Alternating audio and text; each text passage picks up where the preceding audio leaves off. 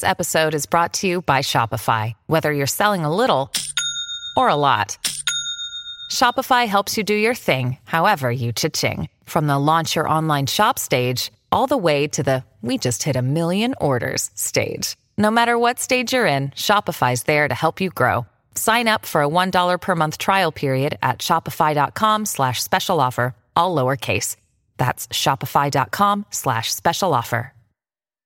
Salve, salve, viajantes! Sejam bem-vindos! Apertem os cintos, pois estamos indo para Vênus um episódio muito legal de um tema interessante que eu sei que vocês gostam quando vem um especialista aqui. Estamos com um especialista em neurociência. Álvaro Machado Dias está aqui com a gente hoje. Obrigado por me receberem.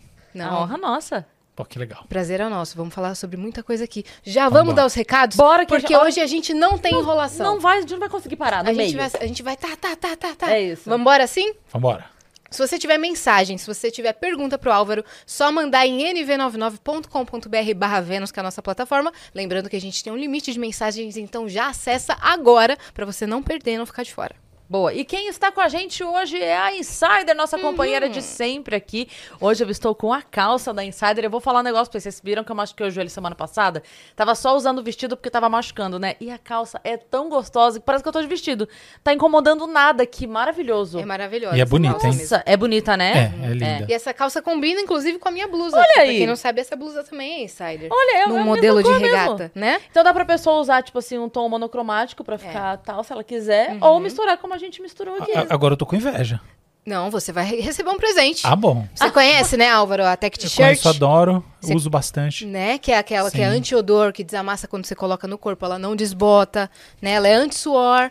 Eu ia abrir o seu presente para te dar, mas na verdade é melhor é te dar é embalado. É a roupa preta que não esquenta. Exatamente. É. Você Sim, conhece a Insider, conheço né? Muito um bem, tecido gosto muito. mega tecnológico, que né, não é algodão, inclusive é mais sustentável. E você apoiando a Insider dentro do Vênus, você também ajuda a fazer com que o nosso podcast continue aí por muito tempo, né? Exatamente. Então presta atenção em tudo que a gente está falando aqui hoje, ok? Tem um bonezinho também. Eu vi, adorei. Né? Que legal. Boa. Então, para você que está aí, quer conhecer, se você ainda não conhece a Insider, meu amigo, você tá muito atrasado. Tá. Porque tem as peças de roupas mais incríveis, mais versáteis, mais duradouras, além do que aquelas que você não enxerga, mas estão por dentro. O dia que veio o Carioca aqui, que a Paula, a esposa dele, tava aqui do lado falando, falando e ela falou assim, cara, não consigo usar outra calcinha mais na minha vida. Uhum. Tava conversando no final de semana com o Thiago, ele falou, amor, é muito diferente. Eu falei, é muito diferente. A roupa você... íntima da Insider Nossa. é maravilhosa. Então, assim, se você não conhece, Eu você tenho. tá atrasado. Vai lá, clique e usa o nosso cupom Vênus 12. É Vênus né? 12, exatamente. Vênus 12, faz a sua compra já com desconto e aproveita conhecer, tá bom? É, E lembrando que você pode comprar despreocupado pela internet mesmo, porque você tem até 21 dias pra trocar, né? É. Caso não, não sirva, porque dificilmente você não vai gostar, tá? É isso. Tenho certeza que você vai gostar, ok? Então, Vênus 12, usa lá. E o link, na verdade, tá no comentário fixado dessa vez. Tá no QR Code e no comentário fixado. Então já clica, bora conhecer Tá Insider. fácil, então. Produtos femininos e masculinos que estão sempre sendo repostos no site. Boa. Quem tá aqui hoje também com a gente é a ACD, que está completando 73 anos de vida e anunciou a ampliação do Hospital Ortopédico da ACD. Nós fomos fazer uma visita, nós vimos as obras e vai ampliar em 40%. Isso quer dizer o quê? Que dentro de um ano a ACD poderá realizar 10 mil cirurgias, né? Estima-se.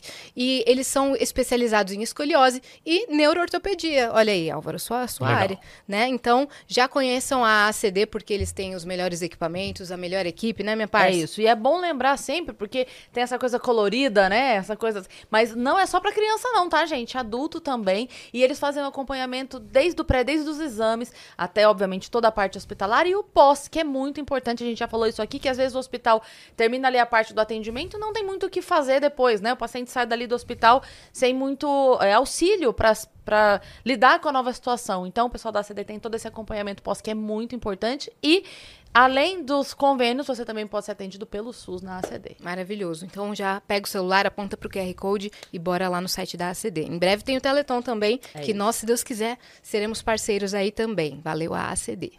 E temos uma surpresa pra você, tá, Álvaro? Olha só. Vamos ver?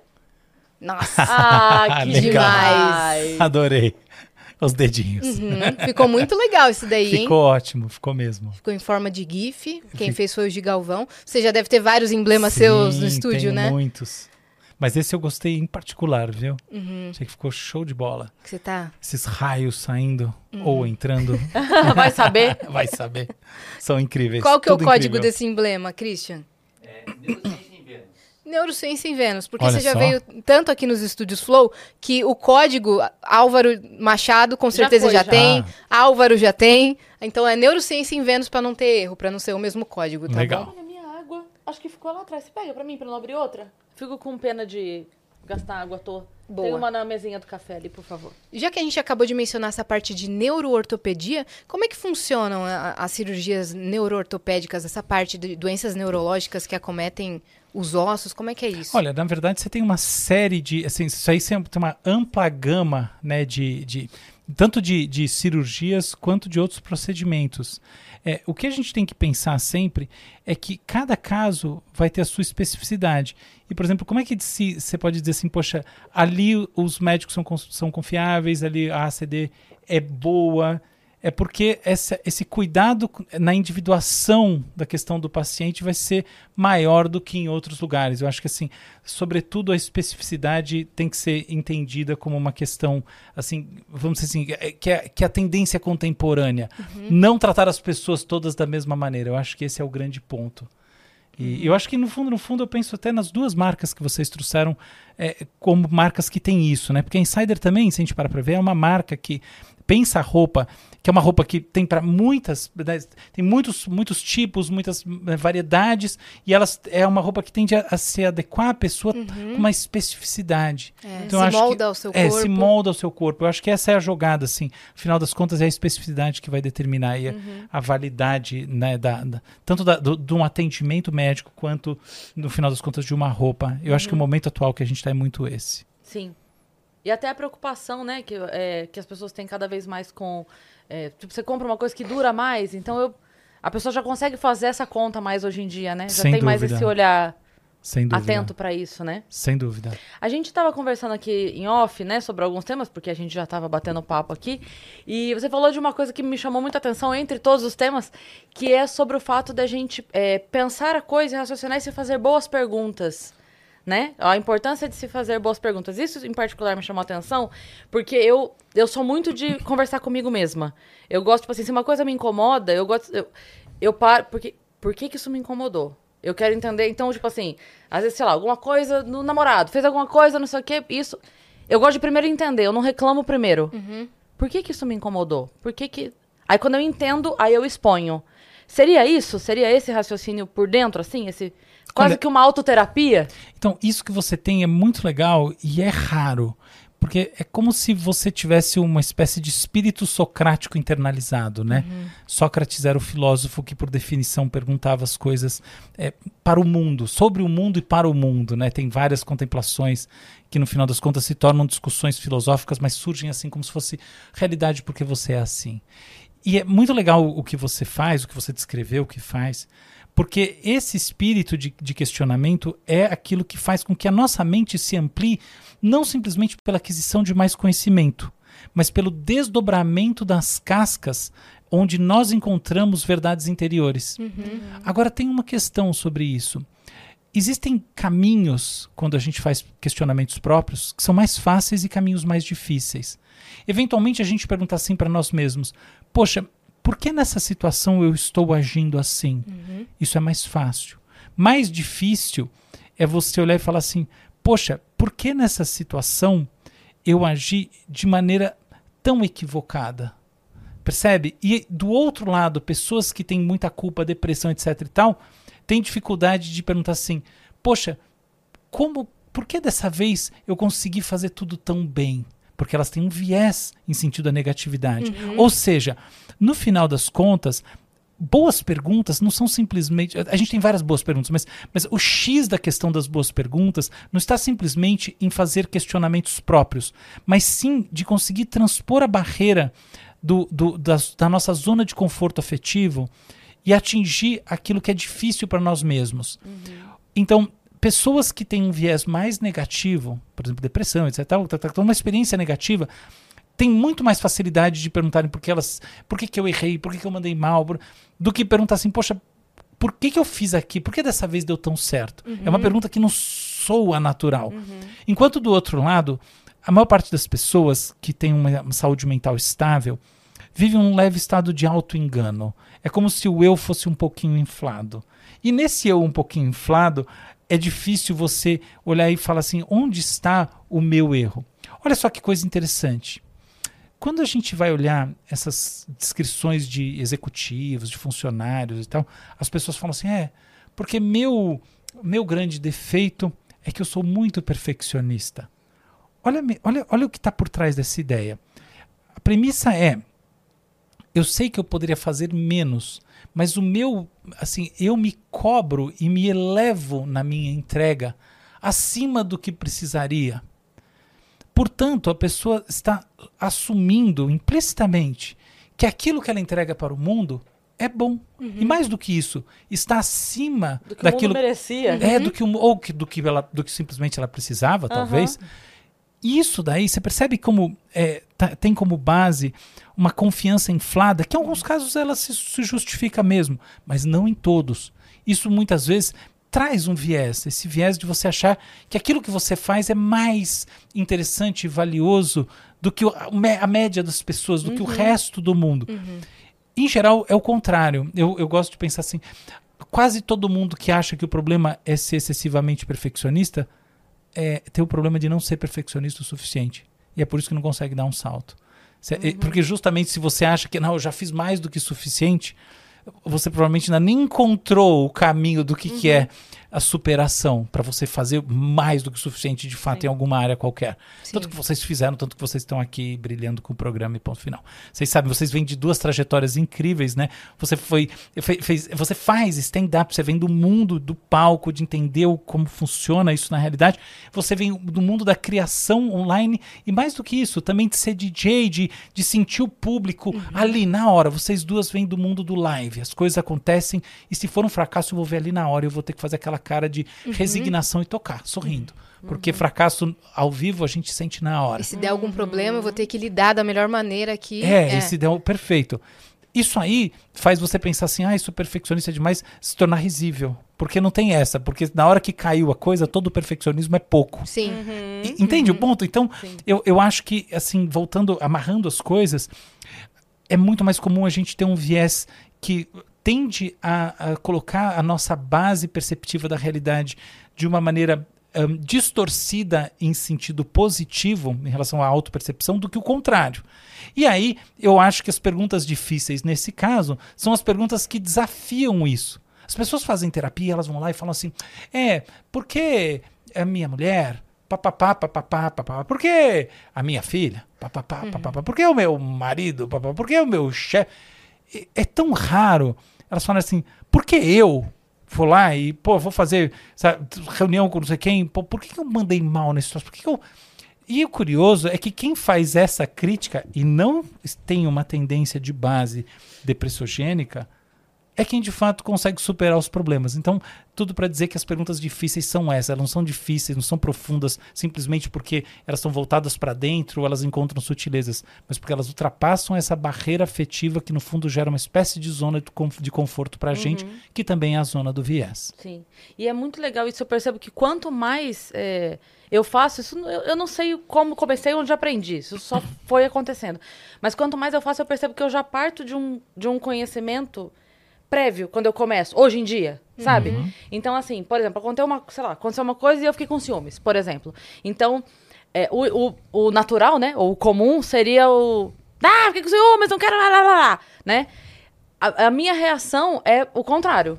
Eu paro e aí eu sozinha. Peraí, calma, preciso entender primeiro. Por que, que eu fiquei com ciúmes disso? Faz sentido isso? Por que, que isso me incomodou a, a, este ponto? De eu querer que isso não aconteça mais? Não, peraí. É porque isso Tá, tá, ah, entendi, foi aqui. Ah, era isso então. O problema não era todo esse, era isso aqui que me incomodou. Então eu comunico, olha, sabe aquilo que aconteceu? Tá vendo essa parte aqui? Essa parte aqui me deu essa impressão. E aí fica muito mais fácil resolver. E eu percebo, eu dei esse exemplo agora, mas para tudo, eu percebo que quanto mais eu penso, na próxima vez eu já parto de um, tá, eu já sei que aquilo lá me incomoda. Aconteceu isso? Não, não aconteceu isso. Então, peraí. É quase que uma eliminação de vestibular, sabe? Não é isso, não é isso, não é isso, então o que que é, sabe? Muito legal. Como você faz? Quando eu acho que... É, como, qual, qual é o seu processo interior de fazer, de, de, enfim, de descascar esses fenômenos complexos, É, afetivos. então, eu faço terapia, né, toda semana, então eu acabo eu conversando. quero fazer também, mas eu não faço. acaba- eh, deveria, é bom, né, para todo mundo. sim. Acabo conversando durante a terapia, mas durante a semana, às vezes eu tenho esses, esses questionamentos, mas eu sou mais da, da que deixa a negatividade tomar conta. Do tipo, tá, mas por que, que isso tá acontecendo? Eu sou exatamente assim. Acontece uma situação estressante e ao invés de eu pensar, tem uma solução, eu quero só reclamar daquilo e reclamar da mesma coisa. Aí alguém me dá uma solução, fala, não, não quero essa solução, eu quero que resolva agora. Não, mas vai ficar tudo bem. Não, mas eu quero ficar bem agora. Esse é o Entendo. meu problema comigo mesma, sabe? Eu não quero que as coisas se Um link com resolvam. ansiedade. É, é um link Né? com ansiedade. De uma coisa que.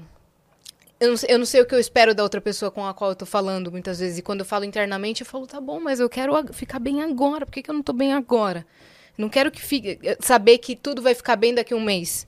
Ou que tudo vai ficar bem daqui a uma semana. Tem vezes que eu falo assim, mas eu não quero que o amanhã chegue, porque o amanhã vai ser muito estressante. Então eu fico nessa luta interna. Legal, eu gostei, gostei do seu relato. Eu, o que eu vejo aí, assim, de, de mais marcante para mim, é que essas, essas colocações que você fala, elas funcionam como cobranças. E aí elas geram um loop justamente porque a cobrança que não pode ser atendida, ela é, vamos dizer, o prenúncio da frustração. E uma vez que você se sente frustrada com você mesma, o loop tende a, a, enfim, se acelerar. Porque você fala, poxa, eu não estou entregando para mim mesma a experiência afetiva que eu acho que eu deveria estar entregando. E é- então a frustração de não entregar vira culpa por não estar entregando. E aí as duas coisas, como na, na, na, na imagem da cobra de Kekulé, sabe, da, da química, aqueles papo todo, aí ela vira essa coisa que a cobra morde o próprio rabo e o negócio se torna esse, esse anel que não pode ser rompido. O que, que eu costumo fazer na minha vida? Uma coisa que não- tem a ver com nenhuma dessas duas descrições. Eu tendo a pensar, encontrar ahn, experiências fora das situações quentes. Vocês estão descrevendo situações quentes. É. Eu tento pensar situações fora das situações quentes que, de alguma maneira ou de muitas maneiras, revelam contradições. E a partir dessa, desse, dessa descoberta fria, por assim dizer, que não quer dizer fria é, sem sentimento, Sim, quer dizer sim. assim, s- é tipo pauta quente, pauta fria da Aham. mídia, tipo fora do, do timing do acontecimento, eu tento Quase um precedente, né? é quase um precedente, boa. Eu tento descobrir o que gera para mim mesmo essa diferença de atuação ou de percepção, né, de interpretação é, ou de reação afetiva sem atuação, sem comportamento nas situações. Então, um exemplo que eu já até escrevi sobre ele é o seguinte: eu nunca tive medo da morte. Nunca. Já passei situações, curiosamente, que pff, quase morri. Por exemplo, não foi nada demais, mas não por doença, nada. Mas sabe coisas que, uau, assim, se não fosse a pessoa, a pessoa me ter- puxou por um, um negócio assim, passou o negócio, sabe assim, não, não tinha nada, foi puro acaso, a sorte, algumas situações assim, durante a minha adolescência, começo a vida adulta. Pois bem, nunca tive medo de nada e tal. Uma vez eu tive um, sofri um sequestro relâmpago. E foi um negócio sério de verdade. E eu terminei num mato, cara, com um revólver na minha cabeça. Juro. Caramba. Que Eu- idade eu- você tinha? Eu tinha uh, 27, 28, sei lá. É, foi depois dessas coisas todas. E aí os caras estavam discutindo, quebrando mó pau se me matava ou não.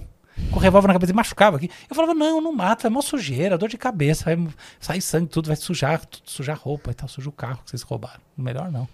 Assim, não. E aí acabou aqui, o cara decidiu não matar, óbvio, né? Porque eu tô aqui.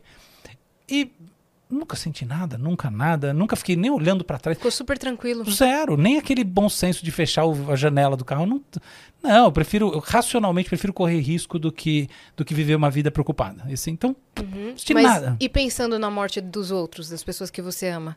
Então, olha só, é, é aí que eu vou chegar. E, e- enfim, na, naquela situação, com o negócio, mas o negócio foi, foi sério de verdade, não foi. E um amigo meu teve um, eu tinha um, um- um evento de um grande amigo, assim, pensa aquele irmão da tua vida que morreu assim, numa situação muito parecida. Olha que ironia. Antes ou depois? Antes. Nossa. É, entendeu? Então eu pensei de verdade, os caras, eles estavam discutindo sério se iam me matar. Tava num mato pesado, num negócio quatro da manhã. Uma namorada que eu tinha na época, ela ficou, foi um negócio assim, absurdo pra ela. Então foi um negócio tudo super Ela de verdade. junto? Ela tava junto, foi um negócio pra ela, o impacto foi um milhão de vezes maior. Mas eu não senti nada, nem na mesma noite. Depois, na, eu cheguei em casa meio-dia, Nem quando esfriou. Uhum. não, dormi, depois no outro dia dormi, depois, sei lá, fui comer qualquer coisa, fui no, no rodízio japonês. não senti nada. Mas teve um momento, muitos anos depois, que eu encanei, que eu achei que eu tava doente. Pura loucura, não tava. Uhum. Não, não foi loucura. Foi, vai, falando assim, parece que é uma bobagem. Não, achei que podia estar doente e que poderia morrer. Eu fiquei num pânico total. Como é que a- as, as duas situações têm o mesmo desfecho e uma me faz sentir uma coisa assim que é absolutamente nada e a outra me traz pânico? Esse tipo de situação, identificar essas contradições da vida, pauta fria, é o que eu acho que serve de caminho para a gente fazer as perguntas difíceis que interessam. E aí vem a história de você não puxar de um lado nem para o outro. É fácil você inventar uma narrativa e dizer, ah, não, mas dessa vez é não sei o quê, dessa vez é, tal, é qualquer outra. Mas mais difícil é você falar assim, tá bom, será que no fundo, no fundo, eu trato esse tema da morte como um tema único? E no fundo, no fundo, para mim, não é bem a morte que conta, mas é, por exemplo, o sofrimento. E no fundo eu acho que eu não tenho medo do sofrimento, mas eu sou um puta de um cagão, morro de medo de sofrer. E quando eu penso em qualquer coisa que vai ter um sofrimento associado, eu fico desesperado. Isso seria a diferença entre a morte rápida, no caso do sequestro, e a doença. Exatamente, exatamente. Entendeu? Então acho que assim, a gente identificar essas coisas ajuda muito numa forma de autoconhecimento, que eu acho que você não precisa de terapia. É, é, ajuda a ter um interlocutor, uma interlocutora, mas eu não sei, eu faço isso por mim mesmo, em casa, assim, sempre. Sempre, né? Eu faço isso com uma certa sistemática. E eu fui encontrando muitas contradições em mim mesmo. E o curioso é que, aí muito na linha do que você falou, quando você começa a encontrar essas contradições, é, o treinamento é, é você ter um reforçamento de como fazer isso, que vai crescendo, aí você vai encontrando mais facilmente.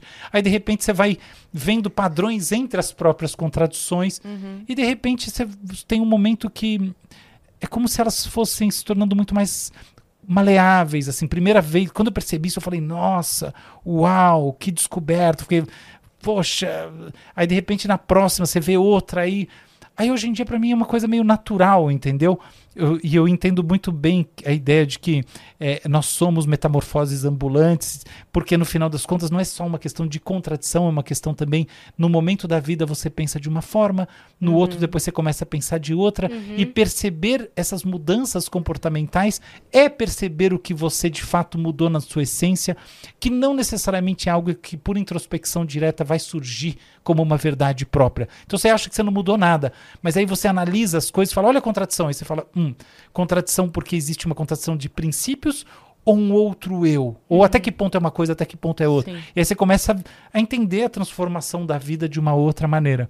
Por exemplo, eu estou num momento agora que para mim é eu- assim eu tô buscando coisa eu sempre fui de eu sempre gostei de saúde e ter saúde sempre fui uma pessoa de muita vitalidade e tal mas mas eu sempre toquei um tremendo foda-se com perdão da palavra pro nosso pra sua nenhum. audiência, aqui mas é isso tremendo foda-se e eu tô num momento oposto a esse agora. E, e não é um momento que eu tô assim ai porque eu quero viver até os 140 anos de não não é isso é como se fosse uma espécie de, de busca de uma conexão com, com o universo. E também não é abraçar a árvore, mas é uma conexão assim, sabe?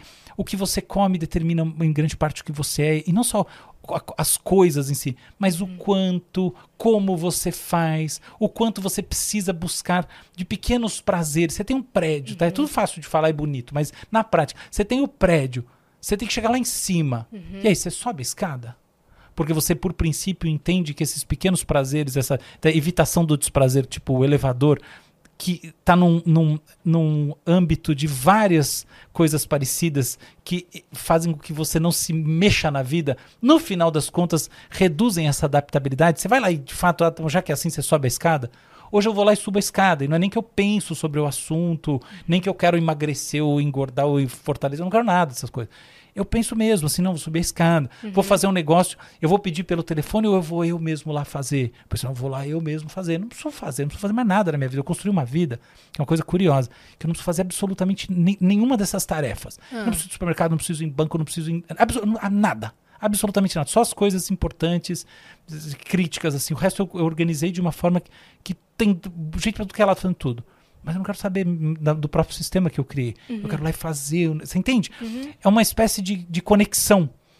E isso é diferente, por exemplo, do que eu tinha dois, três anos atrás, sabe? antes da pandemia. Eu, eu tava num, num movimento quase que oposto. Então é muito engraçado. Então aí você olha e fala: olha uma contradição aqui. É, mas não é bem uma contradição de princípio. É mais uma contradição de pessoa. Sim. Esse é o ponto. A pessoa não entra no mesmo rio duas vezes, né? É isso aí. Pois é. E é uma grande verdade. É, eu fala- adoro essa frase. Você falando isso das tarefas simples, eu- me identifico num ponto do que outro dia eu tava, sei lá, postando algum story e tava lavando louça. Aí o pessoal assim, ué, por que, que você não compra uma lava-louças? Ou por que, que você não chama alguém pra é, tá todo dia na sua casa pra limpar a sua casa? E eu digo, porque eu gosto de lavar a louça. Legal. Fazer essa tarefa, essa simples tarefa, me conecta com o meu interior de alguma forma, entendeu? Legal. Quer dizer que eu tô cuidando do meu lar, porque, né, a gente vive aqui na, na- nas gravações, e aí tem eventos, e aí fica sempre um monte de gente, um monte de estímulo, e você se, se sente uma pessoa especial. Sim. E aí, em casa, fazer essas pequenas tarefas me lembram que, cara, eu tenho que cuidar do meu interno, eu tenho que cuidar do meu lar. Tem a Muito ver com legal. essa consciência? É lógico, é exatamente isso. Eu também tô nesse processo. De fazer um pouco as coisas assim de verdade, sabe? Do, do mundo real. Sim. De trazer o que, o que traz um certo aterramento na, na vida, assim, acho que é muito saudável. É, então. E você estava comentando sobre o assunto morte, o que me lembrou, eu tenho assim, bastante medo da morte, mas não da minha. E das pessoas, e sim das pessoas ao meu redor. E outro tema legal é sonhos. Eu sonho recorrentemente que eu tô perdendo as pessoas que eu amo. Eu sonho recorrentemente ou que elas estão sem poder se locomover, ou que elas estão é, tendo alguma doença e, sei lá, passando mal e eu não consigo ajudar. E eu sonho isso assim toda semana. Então, é, nossos sonhos têm muito a ver com os nossos medos mais profundos e, e com os nossos desejos mais profundos, né? Ah, sem dúvida tem, né? Isso aí tá- está estabelecido desde o começo do século XX. Né? A base do... Em 1901, o Freud publicou a interpretação dos sonhos com, enfim, o paradigma mais importante é, até hoje sobre o assunto. Então, isso é óbvio. É óbvio, desculpa, mas é claro. Agora, tem um negócio que eu acho que é importante a gente pensar, que é assim, será que... Os, então, verdade, dois, mas tem um que é básico. Será que no final das contas, quando a gente sonha com alguma coisa que tem uma narrativa, tipo, por exemplo, a perda das pessoas, a gente tem, deve abordar o sonho sob o ponto de vista primário, ou seja, o que é mais importante, o que vem antes, da narrativa ou da emoção gerada pela narrativa? Vou dar um exemplo. A gente sonha que está perdendo, vai, o seu próprio exemplo, perdendo pessoas. O sonho de que nós estamos perdendo pessoas pode ser lido como o sonho da, da, da falta. É o sonho né, da, ahm, do afeto não correspondido, é, ou, que, ou do medo do afeto não correspondido, né, afeto familiar, sobretudo, né, dessa coisa assim, eu amo a pessoa e ela não está aqui na minha frente Sim. esse tipo de coisa. Que eu diria que é, que é a interpretação mais canônica. Agora você pode dizer assim: se eu sonho que tem uma pessoa que está morrendo e eu transponho esse sonho para o mundo real e imagino a cena acontecendo, por exemplo, num filme, e eu falo assim: eu preciso agora de que você, atriz, interprete isso de maneira realista. No fundo, no fundo, o que você vai esperar é que a atriz manifeste impotência. Uhum. Percebe que é uma coisa totalmente diferente? Sim. A dúvida que vem pra mim é essa. No final das contas, quando a gente sonha com essas coisas, é o sonho mais sobre a narrativa e o que ela traz e tal? Ou ele é o sonho sobre O essa, sentimento. é esse, esse, essa emo, ou vamos dizer assim, sobre esse sentimento que, aconte, que seria esperado no mundo real, dada a situação que está sendo encenada nos sonhos? Sim. Eu não sei. E E, Mas se for esse outro lado, Uhum. eu posso dizer que é, é um sonho muito mais sobre impotência, sobre assim, eu quero fazer, mas eu não consigo. Enquanto se há um sonho que diretamente se conecta à narrativa, você vai dizer assim, ó, é um sonho sobre essas emoções que afloram ali e que eu tenho que olhar com mais com uma lupa maior. Talvez as duas coisas. Talvez justa, eh, te- te- o Freud quando ele ele criou isso daí, essa, a teoria da- dos sonhos, né, que é a base do, do- da psicanálise, uma das bases, ele colocou que dois mecanismos são importantes. Um mecanismo ele chamou de condensação. O que, que é condensação?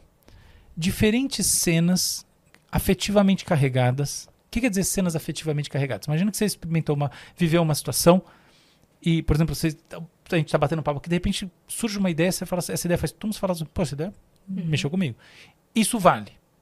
Mas, em geral, a gente está falando de coisas que envolvem pessoas que são relevantes no seu dia a dia. Tipo, o, o vocês duas entre vocês, por exemplo. Então tem uma coisa que. Essas são as situações afetivamente carregadas. Então, a ideia é que muitas são fundidas numa única alegoria.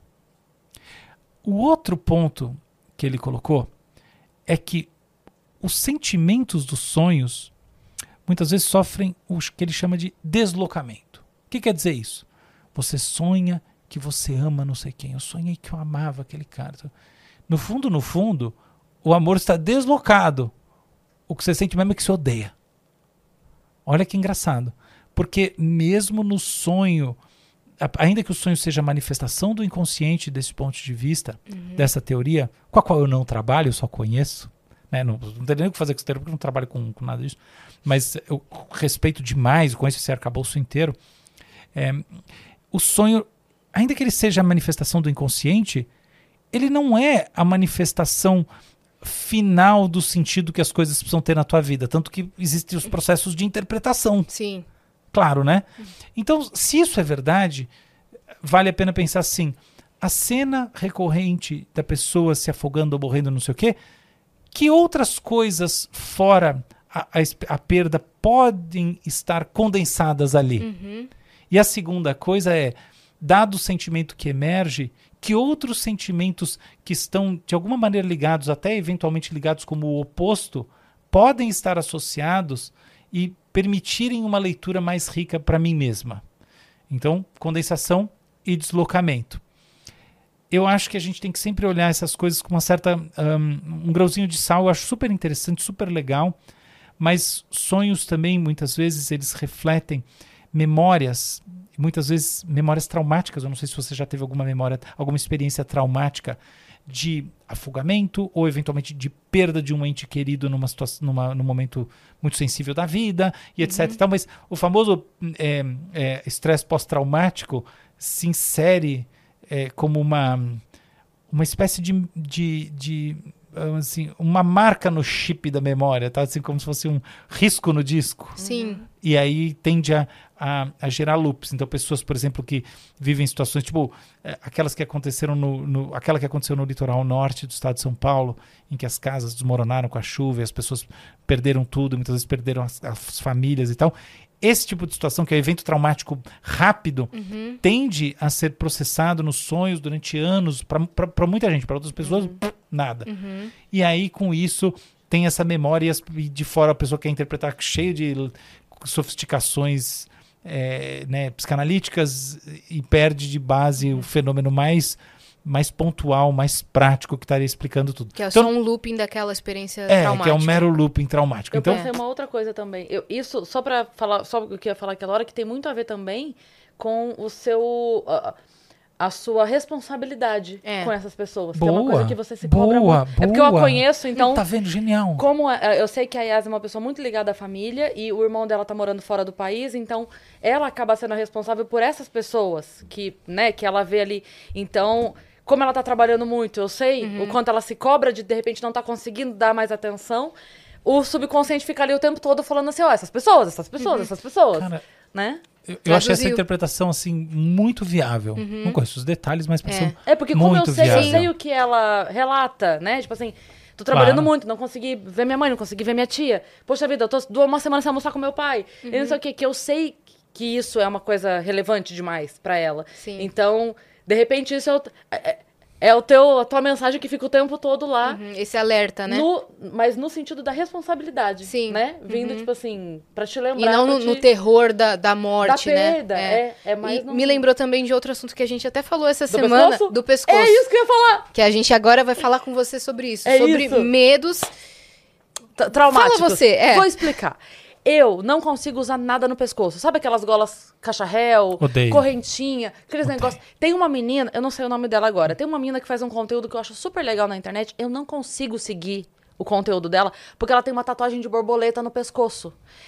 De olhar, olha, veja isso, não é no meu, é no dela. Mas de olhar, me arrepia. Eu passo mal. Dá a sensação de Faz de montanha russa. Aqui, assim. Ó, Me dá a sensação física de montanha russa. isso, falta de ar. É. É. Parece que eu tô assim.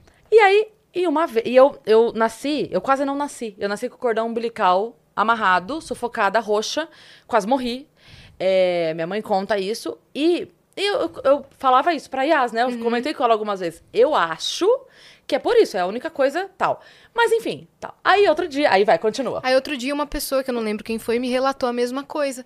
Ai, tá, porque eu não gosto de nada no pescoço, sabe? Porque me, me incomoda. Daí eu falei assim, "Co- como que foi o seu nascimento? Ah, eu nasci com, a- com cordão umbilical enrolado no pescoço. Eu falei, caramba, a Cris que trabalha comigo também. Será que é daí?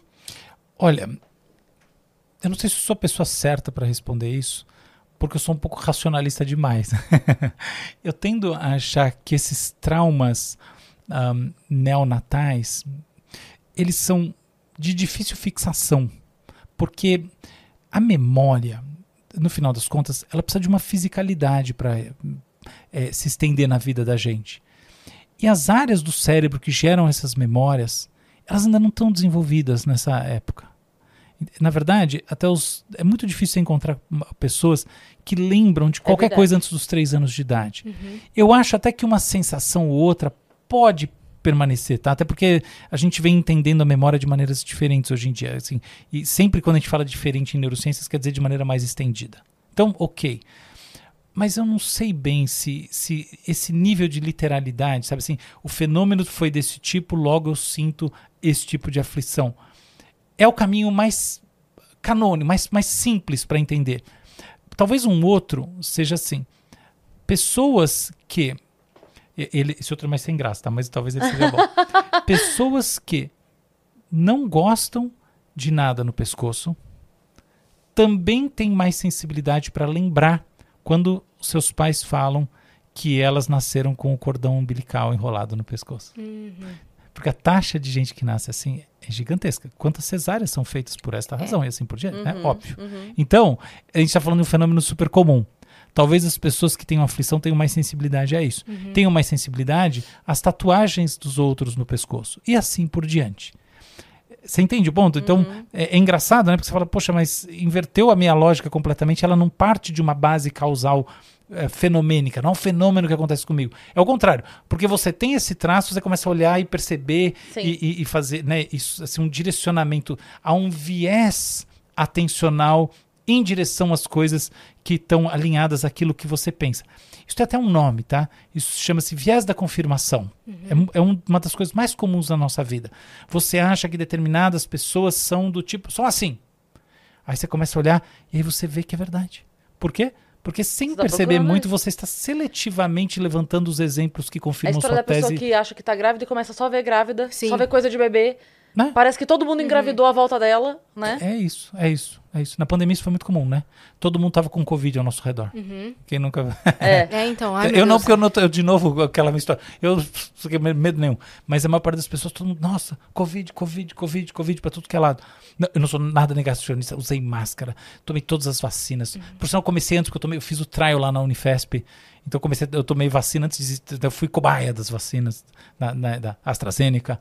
Então, nada a ver. Mas a proposta não tava lá. Você na- não ficou paranoico. não. Você diz isso, você Nem- diz o sentimento É, eu não medo. fiquei vendo gente com Covid pra todo lado. Mas eu vi montes de gente falando, nossa, aqui nessa sala todo mundo tossindo, ai meu Deus. Eu falo, não, não tá. Tem a taxa de tosse é, normal no meu entendimento, entende? Então é isso. Mas fecha esse parênteses. Existe de fato, então, a questão, reside a questão, porque muita gente tem aflição no pescoço. A gente pode abrir pra galera que tá assistindo a gente comentar no vídeo. Claro. Se você tem aflição no pescoço e também você nasceu tem com uma- cordão umbilical Isso. e também tem aflição no pescoço alheio. Isso é muito Porque eu legal. tenho, tipo assim, a sua gola, eu já fico assim, "Ai, vontade de puxar. a gola." É mesmo, a minha, a minha gola é Não, assim. mas- Eu nem tinha percebido. Agora e, e ficar... não tá tão, né? Não, não, mas assim, e eu acho a coisa mais linda a pessoa que coloca a golinha aqui assim. eu, ó, eu fica- adoro. É, fica lindo, sabe? Eu não consigo. Agora, por que será então que você tem aflição no pescoço? Deixa eu te fazer uma pergunta. Você respira bem? Sim, sim, ok. Eu fiz é, a cirurgia de, de desvio de septo. Você respirava bem antes? Normal, não, eu não, não, sinto antes diferença. você fez, provavelmente você tinha adenoide, ca- carne esponjosa, tudo isso, certo? Então, sim, mas eu nunca, eu não senti diferença de antes e depois da cirurgia, porque eu fiz, na verdade, a rinoplastia, é, como fala, estética. Ah, tá bom. E aí Tá, tá, corrigiu o tá. interno, mas a, a questão da respiração pra mim continua Tá, igual. nunca foi uma questão pra você. Então, Não. Mas tá, não foi essa a questão. Tá bom. Você achou que ela teria falta de ar? É, eu, eu tendo a achar que, a- que o lance do, do pescoço está muito ligado à experiência de estar sufocado, sufocada, Uhum. a coisa de, de estar sem ar. Porque pessoas claustrofóbicas, né, geralmente vêm de um trauma que ficaram de, por algum momento sufocadas, né? Não necessariamente, né? Mas sim, sim, tem, esse, tem esse, essa, essa é uma das causas de, de- assim, enfim, desse tipo de, de sintoma. Mas tem gente que tem claustrofobia sem nunca ter tido nada de base, nenhum fenômeno de base, nenhuma, não há nada, nenhuma causa precipitante identificável. É, é muito mais a manifestação aí da, da, da, da fobia e ponto final, entendeu? É, Ahn, de repente é uma fobia. É. não, mas eu acho que não, porque é uma coisa que de fato tem- muita gente tem na sociedade. Eu diria até mais que, que a ideia de você tatuar o pescoço é justamente uma ideia de dialogar com isso. É como se fosse assim: eu tenho uma coragem, eu, eu não tenho isso, meu pescoço é livre. Ó, uma, uma interpretação bem psicológica poderia ser que o quando a gente fala assim, eu estou com uma coisa aqui entalada na garganta, é como se eu não estivesse expressando tudo que eu estou Aham. querendo dizer Uhum. né? Eu tô lembrando de um. Tem um. Pode ser mesmo. Pode ser. A Cris tem um senso de justiça. É. Ela é muito de justiceira. Então, se ela vê uma situação errada acontecendo e ela não vai lá e fala, pelo menos ou com a vítima, ou resolva a situação, Então, um piripaque. ela fica entalada. Um Olha só que Será que tem a ver Eu interessante. já com me isso? meti na vida alheia algumas vezes, por aí. Quando eu vi alguém em alguma situação assim, eu viro o carro, eu volto, eu vou. Então, eu Perco não sei, eu, eu acho. Pode ser essa Acho isso, isso aí muito mais interessante como explicação do que meramente a questão de você ter nascido com um cordão umbilical enrolado no Uhum. pescoço, percebe? Agora, como é que eu vejo esses fenômenos no todo? Em geral, a gente tem o fenômeno e a gente tem aqui uma família de causas. Então, cada pessoa pode ter uma, uma causa. Talvez isso aqui funcione para você. Dê um clique. Então, talvez seja muito por aí. Eventualmente, ter nascido com o cordão umbilical enrolado no pescoço, a partir das narrativas que você ouviu sobre isso, sua mãe te contou, etc. Tal, tem reforçado esse fenômeno. Ou, enfim, sei lá, a própria experiência subjetiva vai entender. Mas eu acho que o segredo dessas histórias todas, assim, como é que a gente explica tal fe- pessoas que, por exemplo, se coçam de...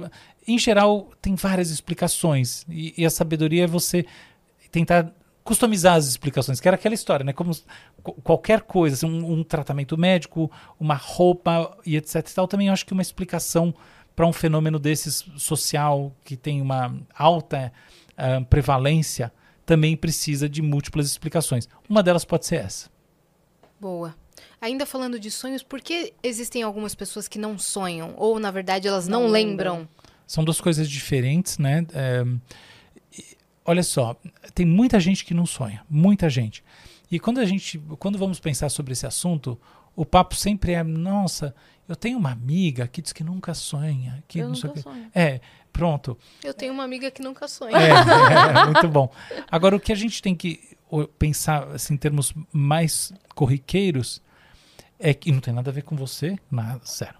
Mas que pessoas que, por exemplo, têm algumas doenças neurológicas não sonham. Então, por exemplo, quem tem Alzheimer quase sempre relata que não sonha. É, eu- o que acontece comigo é assim, eu, eu- é muito raro eu sonhar. Eu passo duas semanas sem sonhar. O negócio é quando eu sonho, eu acordo e parece que eu vivi aquilo de tão intenso e realista que foi. Eu não tenho sonho de assim, ah, voei. Ah, ah, não, não, era uma ave. Não. O meu sonho é sempre assim, eu lembro palavra por palavra, eu lembro onde eu tava, não tem aquela coisa de ah, eu tava aqui, daí de repente a Yasa era minha mãe, e de repente meu cachorro apareceu voando. Não, é, é assim. Eu estava tem nada ali, de surreal. aconteceu isso, tal pessoa. Eu acordo como se eu tivesse vivido a situação, de tão realista que foi. É, Mas sonho pouco. Acho que, acho que os meus roteiristas ficam trabalhando muito tempo pra É. botar um episódio no ar. adorei. é muita produção pra botar O um episódio episódio. tá super bem escrito, é, né? entendeu? Se fosse um story, fazia rápido. Ah, muito Mas é bom. muita produção de estúdio pra fazer um sonho meu, entendeu?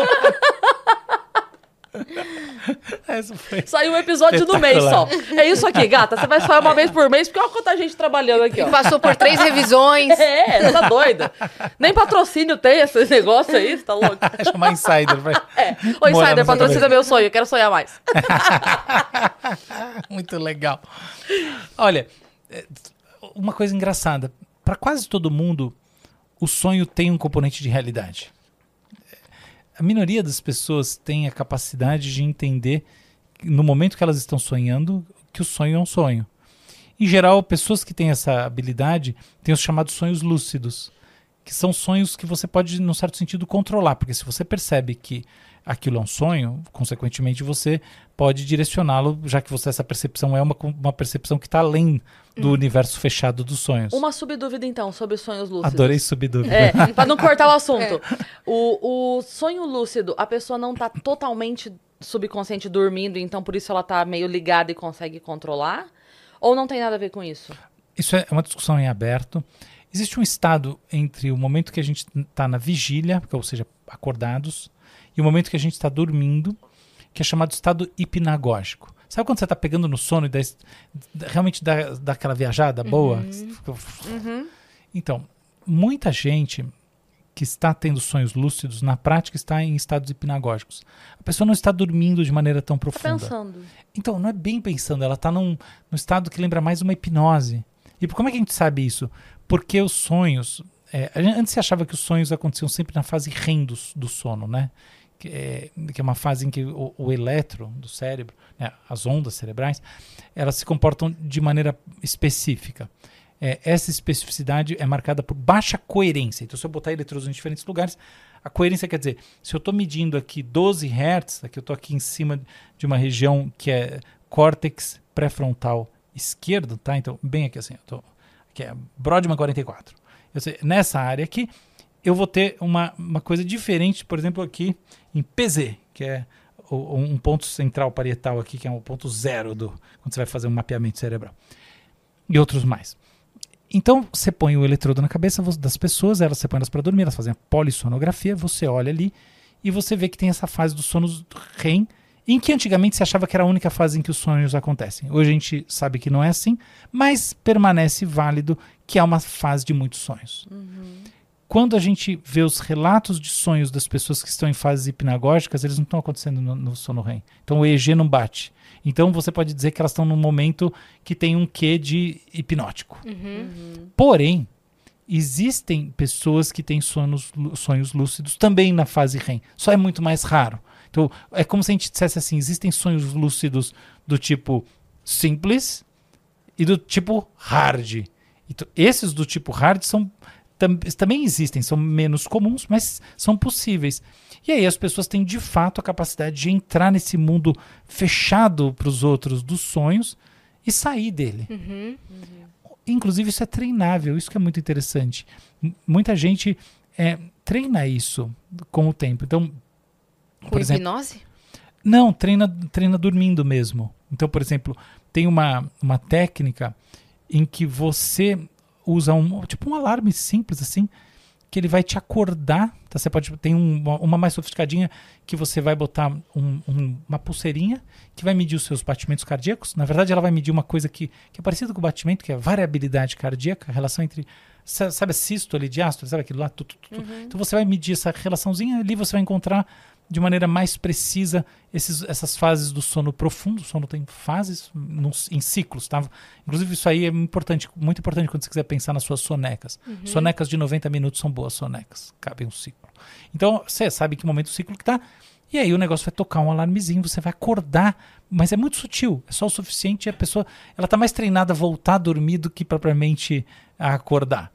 E aí, nesse momento, a pessoa que está preparada para isso, ela mentaliza que ela está saindo, entrando dos sonhos, entendeu? Então, é uma coisa de dar uma perturbada no processo, no sono, para poder entrar e sair dos sonhos e tal. Essa é a descrição, nunca senti nada disso, também nunca fiz esse tipo de Eu experimento. já consegui acordar no meio da noite, eu tava tendo um sonho super legal e, e- e voltar e falar, eu quero continuar do mesmo sonho de onde parou. E consegui voltar pro mesmo É sonho. mesmo? Já, então, já isso, consegui. é esse o caminho. Eu Que legal, eu jamais consegui- consegui isso. Incrível. Uma vez eu fiz Consegui. um, um Legal. corte sobre sonho que, assim, bombou no- demais no meu Instagram. Que eu falei assim, eu não- o conceito de sonho é muito maluco pra mim, porque acontece dentro da nossa própria cabeça, né? Subconsciente, consciente, aquela loucura toda assim. Aí eu falei assim, porque você entende que quando você sonha, metade da sua cabeça criou um filme e a outra metade tá assistindo com grande surpresa? Porque é tudo aqui dentro, né? Então veja bem, você roteirizou, gravou, editou, publicou e você mesmo tá assistindo assim. é Muito você legal. mesmo. É você mesmo assistindo. Como é que você tem um pesadelo, doido? Tá dentro da tua cabeça toda a, toda a história. Não Eu, tem eu, como se eu assustar. adorei essa imagem, foi muito, muito criativa. Não tem como se Top. assustar com o seu próprio pensamento. Você não consegue fazer cócegas em você. Como é que Sim. você se assusta? Muito legal, né? É, isso você falou de sonho lúcido. E quem faz viagem astral, por exemplo? Então, esse é um outro fenômeno bastante interessante, né? Viagem astral é a sensação da pessoa de que ela saiu do próprio corpo. É, é claro que se a gente for na, na raiz do que é isso, é isso, ah, ou, ou seja, se a gente fala assim, tá, vamos pensar na hipótese de existir algo que pudesse eventualmente ser medido e tal. A gente teria que assumir que existe algum tipo de corpo etéreo, alguma coisa que transcende ahn, a consciência como manifestação direta do cérebro, né? Porque se eu estou me vendo de fora, eu não estou usando os, os recursos do próprio cérebro, pelo menos ali eu não estou emanando da matéria, né? Dos neurônios e assim por diante. Eu definitivamente eh, não acho muito, não acho sábio ir por esse caminho, porque a gente não tem a menor evidência de que esse tipo de coisa possa existir. Então eu deixo de lado essa parte de corpo etéreo e tal. Mas o que é fato, independentemente disso, é que muita gente relata essas experiências. E tem muita gente que relata coisas como assim: eu me vi, eu vi, eu estava no quarto e eu me vi lá em cima e eu olhei para baixo. Tem um caso de um cara muito interessante que descreveu isso que ele via a cidade onde ele estava, ele uma, uma viagem que ele fez num final de semana com os amigos e que depois ele contou para as pessoas e elas acreditaram. Você pode dizer que é mentira, ah, é lorota, mas são vários casos e em geral, quando a gente tem esse tipo de, de coisa que prolifera, é mais provável que não seja mentira do que seja. Entende? É, porque o incentivo para desmascarar a mentira, no fundo, é maior do que o próprio incentivo para manter a mentira. Então as pessoas em volta vão falar: não, deixa eu contar uma coisa para vocês. Eu inventei isso aqui. Entende? E, e não é o que a gente vê. Então tem muitos casos e baixo nível de incentivo para desmascarar os casos do ponto de vista das próprias pessoas que fizeram essas narrativas no passado. Sim. Sendo que coisas mentirosas, você tem um segundo incentivo na sua vida que é ir lá e desmascarar você mesmo, o, o eu do passado, porque isso de novo traz uma nova repercussão e traz um novo fenômeno para ser pensado e assim por diante. Então, eu acho que as pessoas sentem isso mesmo, tá? Muita gente vive isso. É difícil dizer o que acontece, né? Uma, uma possibilidade, que eu acho que assim ela está bastante alinhada à maneira como eu vejo o, a mente, o corpo, o cérebro, enfim, tudo isso, é que os sistemas sensoriais que a gente usa, a maneira como a gente usa nossos sistemas sensoriais, visão, audição, olfato, paladar, é uma maneira condicionada pela vigília. O que isso quer dizer? Quer dizer assim, logo que a gente nasce, pensa, no, por exemplo, no- na relação de causa e efeito. Pensa no quanto parece natural que exista causa e efeito no mundo. Então, por exemplo, uma criança pequena, ela joga uma bola contra a parede e ela sabe que a bola volta. Então tem, a- entendeu? A, é- a- é- a causa é, eu joguei a bola, ela volta, ela já vai tirando a cara da frente. Uhum. Quando você nasce, você não tem isso. Você não tem várias dessas coisas. Então, pensa, por exemplo, na, na manutenção ou na constância de objeto. Olha só, a criança. O que é uma das coisas que a criança mais gosta de brincar pequenininho? Eu falo isso tudo com base na minha experiência de pai. A criança gosta de brincar que você entra atrás de uma almofada e cadê? Achou. Ela não tem constância de objeto. Quando você some, você some mesmo. Tanto que ela própria fecha os olhos, assim, fica, ela brinca, a hora que ela está naquela brincadeira, aquela coisa, a hora que ela vê que, nossa, vai me pegar, fecha os olhos, porque daí some. Uhum. Você percebe? E isso é desenvolvido. Se ela não tá te vendo, você não tá vendo ela. Exatamente, né? você não existe. Então, talvez isso, isso, isso eu acredito que indique, abrindo parênteses, é algo que ainda precisa ser estudado, porque são coisas que eu desenvolvi como pura hipótese, não tem nenhuma pretensão de falar que isso aqui é uma teoria nem nada, mas eu tenho esse feeling que, tal como essas dimensões são construídas, o uso do sistema sensorial também é. E aí essas construções sensoriais fazem com que a gente veja as coisas da maneira como a gente vê. Quando a gente dorme, eventualmente a sensorialidade pode ser acessada, sei lá por que raios de razão, razão por algumas pessoas através de outras formas. Então não é que você de fato se não sai do seu corpo, não acredito em nada disso. Mas eu acredito que eventualmente a, a, a perspectiva de que você tem uma maneira de sentir a sala, de monitorar, de, de, de escutar com muito mais sensibilidade. A propósito, tem testes com coisas assim. E, e fazer outros, eh, trabalhar os processos sensoriais de outras maneiras que te dão essa sensação, eu acho que isso é bastante viável. E talvez a base dessas experiências venha disso. E aí, por exemplo, eu não acho que o cara que sai em cima da casa de fato consegue se ver em cima da casa. Mas eu acho que é perfeitamente viável você ter visto a rua antes e você Ter criado. mas criar uma perspectiva real, isso que é muito louco. Sim. Assim, não é que você vai criar assim, "Ah, eu vi lá de cima. Não, ele não viu mesmo. Ele simplesmente andou com o carro, ele não viu. Mas existe uma, percep- uma, uma maneira de ativar.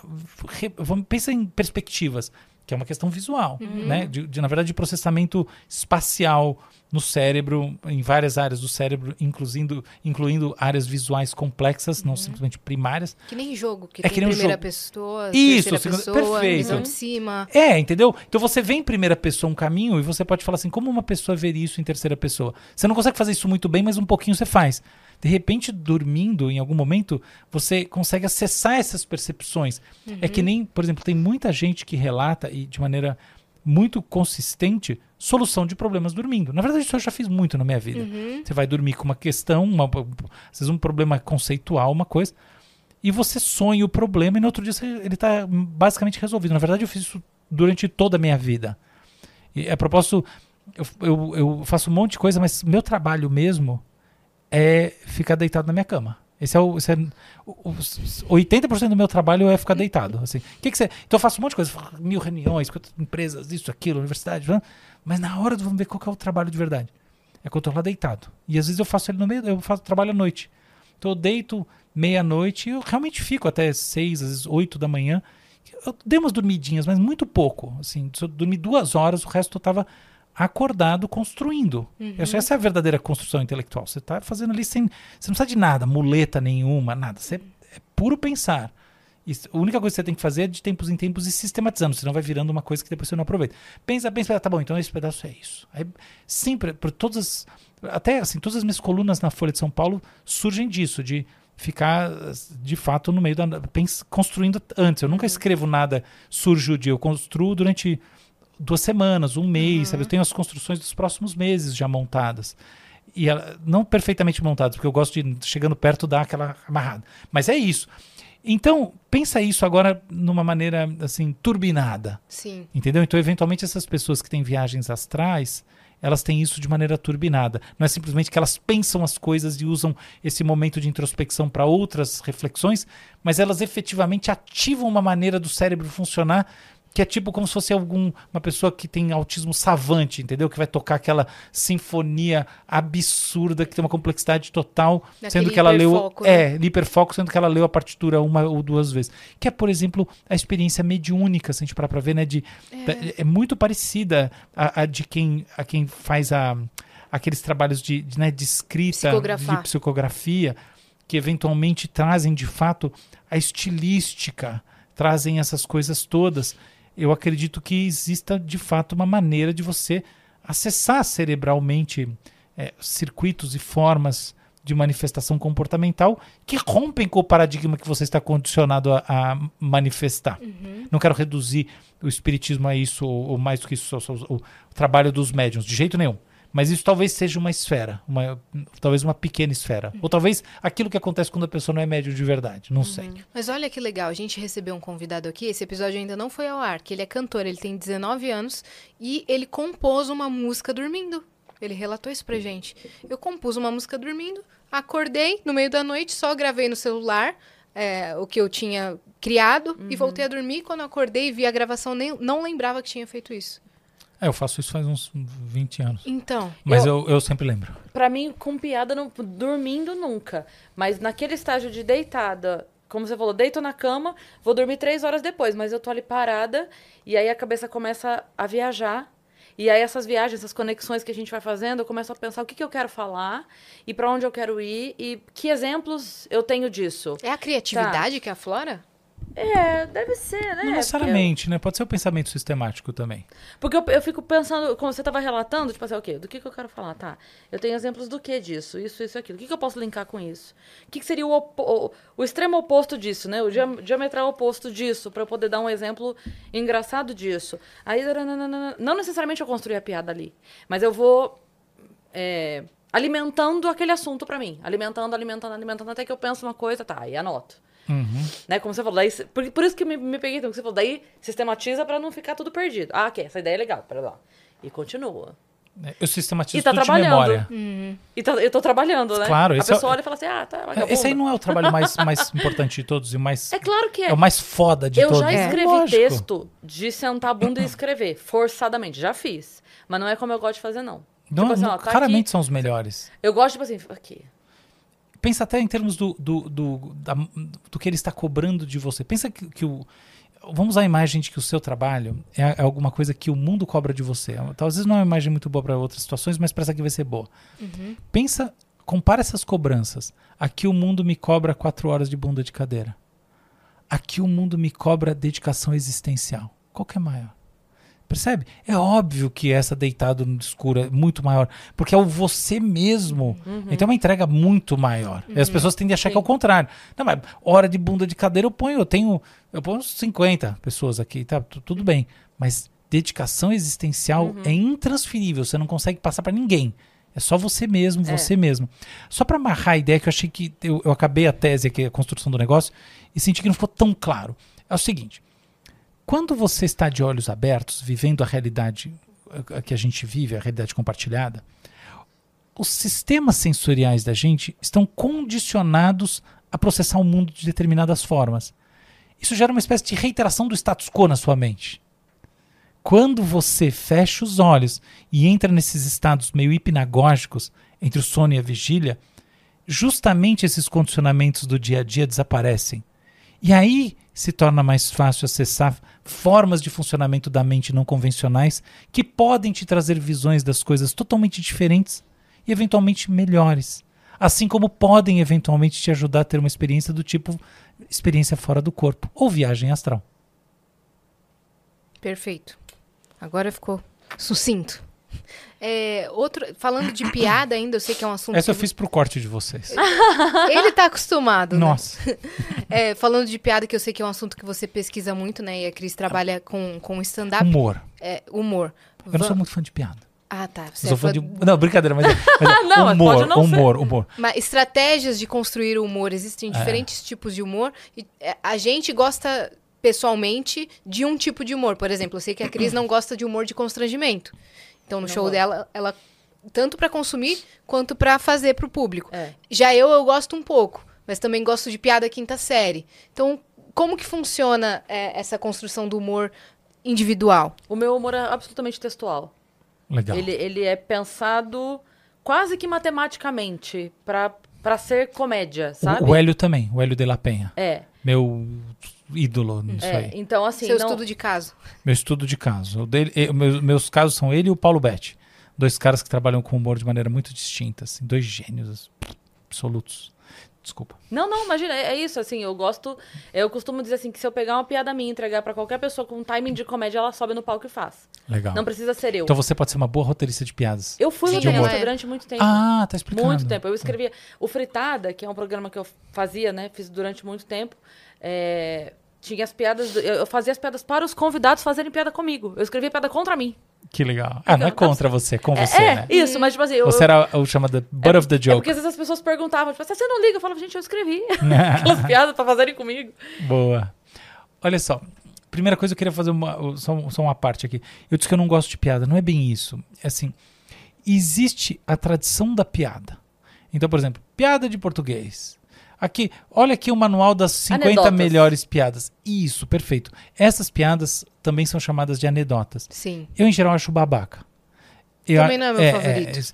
o humor, o humor contemporâneo, ele é muito diferente disso. Na minha opinião, ele é uma evolução mesmo das outras formas de humor. Então, por exemplo, eu, eu- eu já vi esses shows tipo Ari Toledo, mas eu não acho, assim, não é um negócio que, que me motiva, mesmo que uma hora ou outra eu possa rir. O stand-up contemporâneo, ele é uma outra coisa. E o Hélio de la Penha definiu isso muito bem. Essa coisa, esse, esse fenômeno, ele é um fenômeno de conexão com a audiência. É isso que o stand-up tem de diferente do desse contar piada. Contar piada é a qualidade da piada que vale. O stand-up, a narrativa vale, mas a conexão com a audiência é totalmente determinante do seu sucesso. Você sente o público, você in- in- insere os beats nos momentos que fazem sentido para aquele público e assim por diante. É uma outra arte, é uma arte muito ligada ao improviso, por exemplo, né? É um- ainda que você vá com o show pronto, existe um quê de, né? Enquanto num show do tipo o contar piadas do livrinho, não.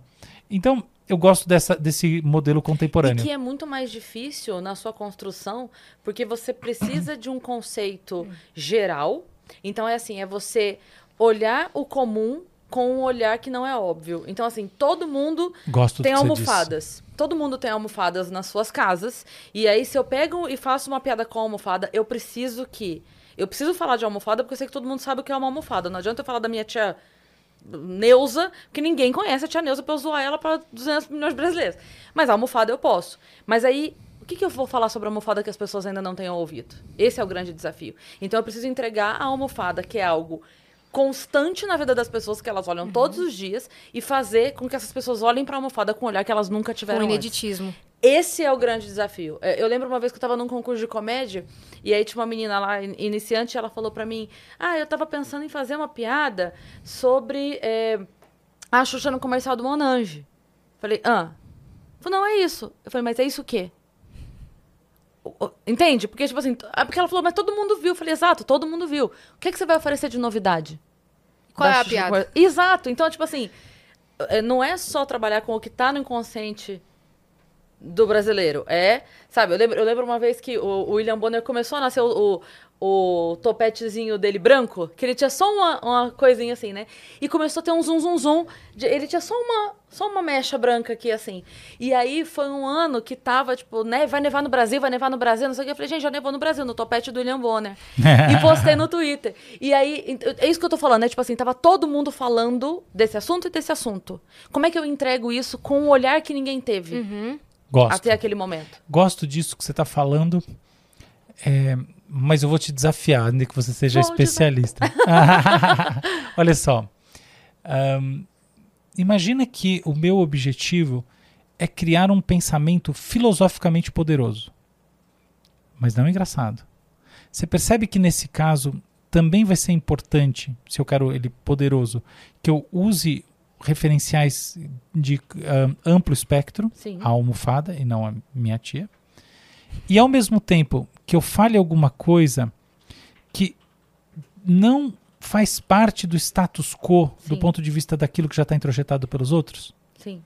Portanto, você percebe que a sua definição ela incorpora, ela engloba o bom humor, o humor de qualidade, mas outras coisas que não são humor, para eu ter um insight criativo. Claro. Então aí eu te pergunto, o que que faz, qual é a especificidade do humor? Bom, eu. essa criatividade, acredito- essa identidade nova que você dá aos fenômenos, vamos chamar assim, essa redefinição a partir de um olhar em, não desgastado, é condição sine qua non, sem dúvida. Sim. Mas talvez não seja condição suficiente. É, eu acredito que a pessoa, para trabalhar com isso, criar com isso, ela precisa ter um grau de conhecimento muito grande, uma abrangência, um vocabu- vocabulário e conhecimento mesmo. É, uma curiosidade grande sobre os assuntos e ir atrás de buscar para poder oferecer aquilo de uma, uma forma diferente, para não ir para o óbvio, Claro. né? E eu acho todo mundo que trabalha com comédia, assim, parte do princípio que é uma pessoa inteligente, porque não tem como não ser. Assim, Você entregar um pensamento diferente para a pessoa, no mínimo você tem que ir atrás de algo. Sim. Mas o que que, que que diferencia o, a entrega de, de a entrega eficiente do humorista da entrega eficiente do filósofo? O que diferencia? Não É. sei. O que torna as coisas engraçadas? Quebra de expectativa. Mas a do filósofo também, justamente. Você precisa de uma ideia que rompa com o sistema de expectativa dos outros ou que repagine fenomenologicamente alguma coisa. É, tipo, a linha de construção é a mesma. Não né? é a mesma. É só que ela não está no. o diferencial do humor, é, no meu ponto de vista, ele não está na busca da novidade, do repaginamento, do ângulo novo e tudo isso que é necessário para o humor bom funcionar. Não está nisso. A grande questão é a seguinte: quando a gente ouve alguma coisa, tem, traz um tema qualquer, a baila, você compartilha. Esse tema, na nossa audiência, ele pode se encaixar às nossas normas, sejam elas morais, sejam elas educacionais ou quaisquer outros condicionamentos, ou elas podem, de alguma maneira, transgredi-las. Então, por exemplo, a pessoa senta na mesa e põe o dedo no nariz, ela pode estar simplesmente sendo ela mesma, um eu, ela é um escroto. O, cara, o famoso cara escroto. Na, na casa dele, tem gente na mesa, mas ele é assim mesmo. Aquele filho insuportável, aquele marido bizarro, aquelas coisas.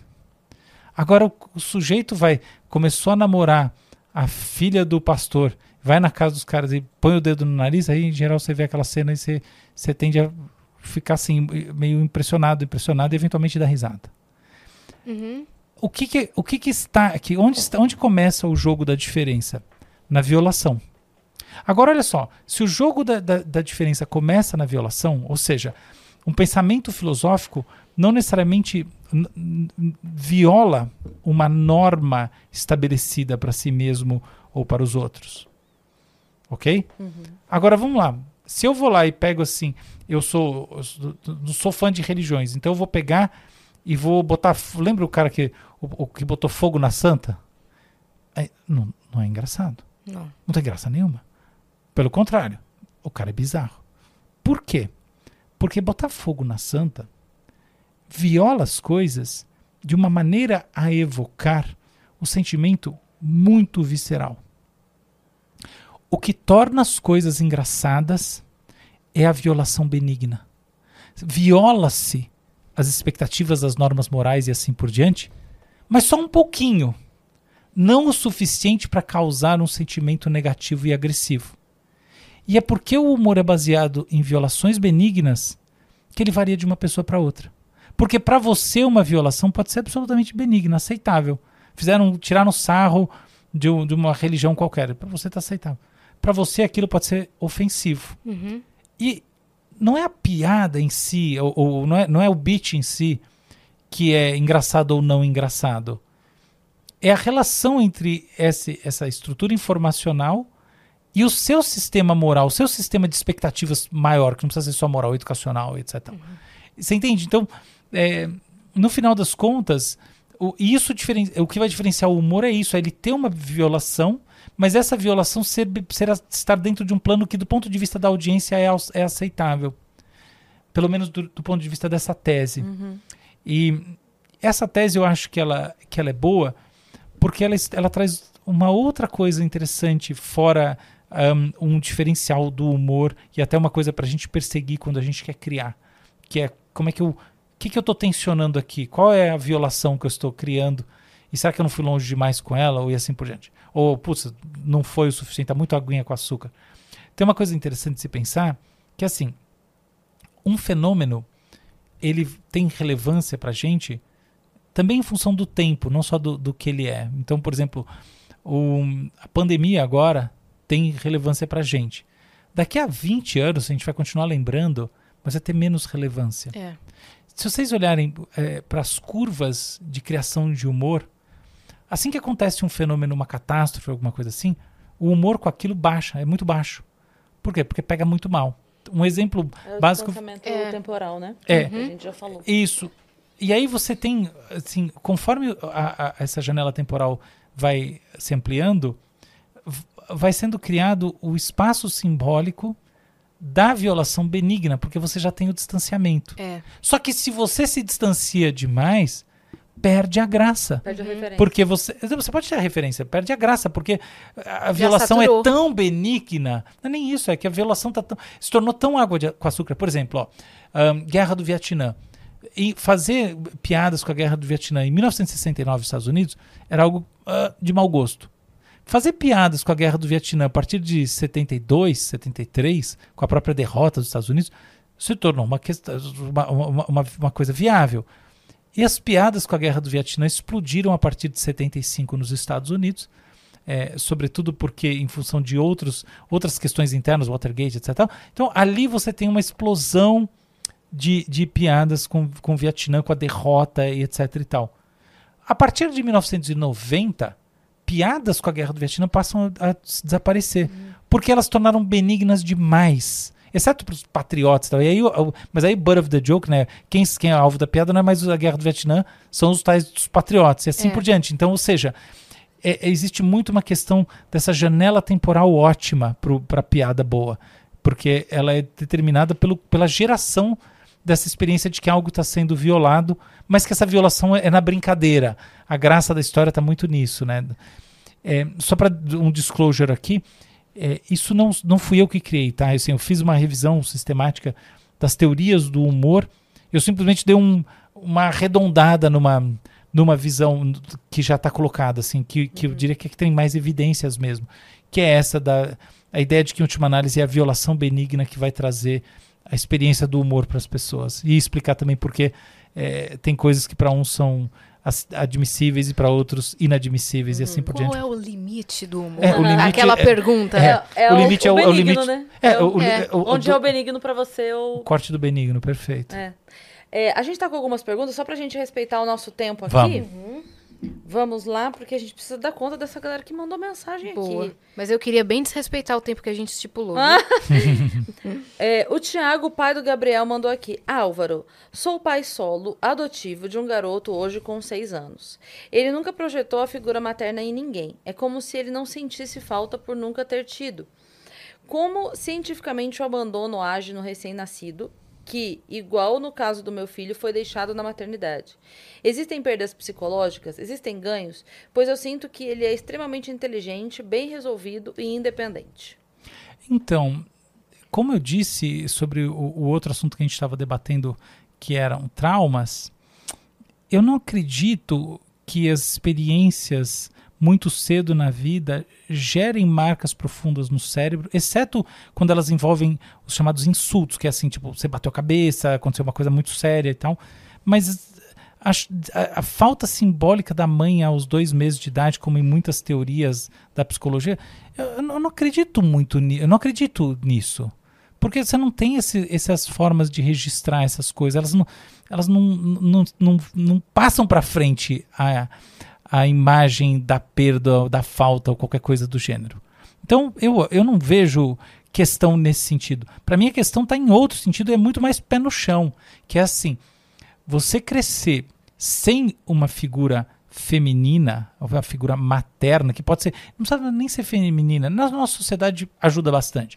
Mas essa figura que não é o pai, ela tem uma interlocução com o pai, Poderiam ser dois pais também, tudo bem. Mas é a ideia da interlocução, de que não é o um.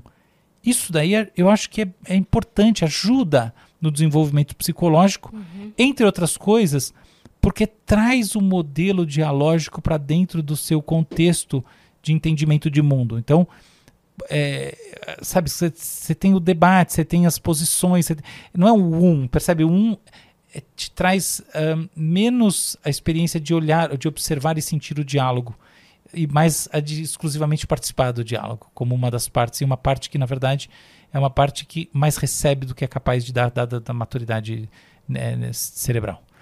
Então é nesse sentido que eu acho que tem é, é importante sim essas construções duplas, mas eu não acho que a grande grilo aí não, não acho que uhum. tem nada para se preocupar, nem acho que tem nenhum risco, nada disso não.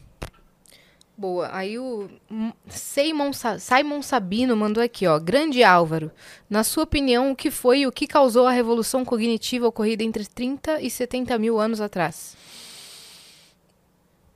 Mas, Simon. É que eu não. Eu não acho que aconteceu uma revolução cognitiva entre 30 e 70 mil anos atrás. A gente tem. olha só. A gente tem o o que a gente chama da nossa espécie, a gente pode cortar ela em dois momentos.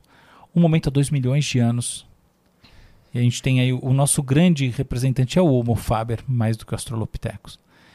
E a gente tem um corte temporal há 100 mil anos atrás, com a especiação tipicamente humana. E a gente tem uma era grande, marcada por um clima hostil, várias mini eras do gelo, que é chamado de Pleistoceno, em que a gente se estruturou em pequenos grupos ou bandos de geralmente de 15 a 30 pessoas que se organizavam em clusters de até 200 pessoas Uhum. e que viviam de maneira nômade, desenvolvendo técnicas é, de caça e de coleta e algumas tecnologias como machados de pedra e outras mais de uso direto, mas que teve como marca o desenvolvimento de uma única grande psicotecnologia, tecnologia da mente, que foi a linguagem, a linguagem tipicamente humana. Foi só a partir do, do- do- da mudança climática que fez que a com que a gente saísse do Pleistoceno e entrasse no chamado Holoceno, caracterizado pela estabilidade do clima, que surgiram condições para que existisse a agricultura. E assim para que a gente pudesse estar no mesmo lugar com um certo nível, com um bom nível de planejamento para a produção alimentar, e assim a gente se sedentarizasse. Uhum. Com isso criasse a base da civilização. A revolução cognitiva, no meu entendimento, pode ser separada em dois cortes. A gente tem o primeiro corte da revolução cognitiva, que é o desenvolvimento das tecnologias que não servem diretamente à ação. Então, nominalmente, a gente pode falar, tá bom, mas a linguagem é isso. Tá bom, mas ela é de uso direto no primeiro momento. Você está lá, por exemplo, emitindo um som, tal como um animal emite um som, porque o som tem sentido direto de orientar o comportamento do outro. Uhum. E só depois de um tempo você começa a ter isso de maneira muito mais ahn, indireta, ou em outras palavras, como ahn, possibilidade de reserva de informação e etc., de acúmulo de conhecimento, o saber do grupo e assim por diante. Pois a marca disso é o surgimento da escrita há 4.500 anos. E também do ábaco, que faz a mesma coisa com a matemática. Ali você tem a primeira revolução cognitiva. O que vai dali até a, a- essa, é, é essa, é esse momento da escrita que eu entendo que a gente precisa pensar que tem como assim fase final mais ou menos ah, o declínio ah, da Grécia helênica. Então é, é muito mais essa estrutura que, que, que marca esse momento. A segunda revolução cognitiva, que eu efetivamente chamo de revolução cognitiva, é o que está acontecendo agora. É uma revolução produtiva. Tem gente que fala na quarta revolução industrial.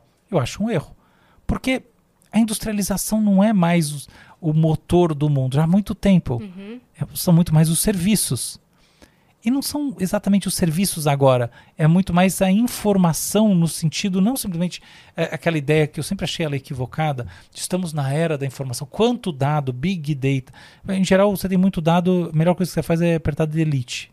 Porque você tem muita informação inútil, provavelmente, muita coisa inútil. Não é. Hoje em dia, de fato, a gente está transitando para uma fase, do ponto de vista produtivo, em que sistemas autônomos, como algoritmos generativos e outros mais, conseguem pegar essa tal informação no mundo e fazer alguma coisa pela gente. Sim. Então essa é a transformação, essa é a revolução cognitiva, no- sentido que ela seria a quarta revolução industrial sem a palavra indústria. É assim que eu vejo, tá? Então, deixa eu tentar entender o que, que poderia acontecer entre 30 mil e 70 mil anos atrás. O, a gente tem assim o grande movimento que caracteriza a, a- enfim a espécie é um movimento de ampliação das áreas ocupadas no mundo. Então assim existiram vários a, a espécie humana ela tem como berço a África existiram vários movimentos out of Africa e entre 30 e 70, ou para se colocar do final para começo, 70 mil anos atrás e 30 mil anos atrás, o que a gente tem é uma ampliação muito grande da ocupação do mundo. E a gente tem assim vários encontros, cada vez mais se descrevem esses encontros entre o Homo sapiens sapiens e outras outros hominídeos da, da no- outros outros hominídeos que também são, são da, da nossa, vamos dizer assim, nosso, nossa família, perdão.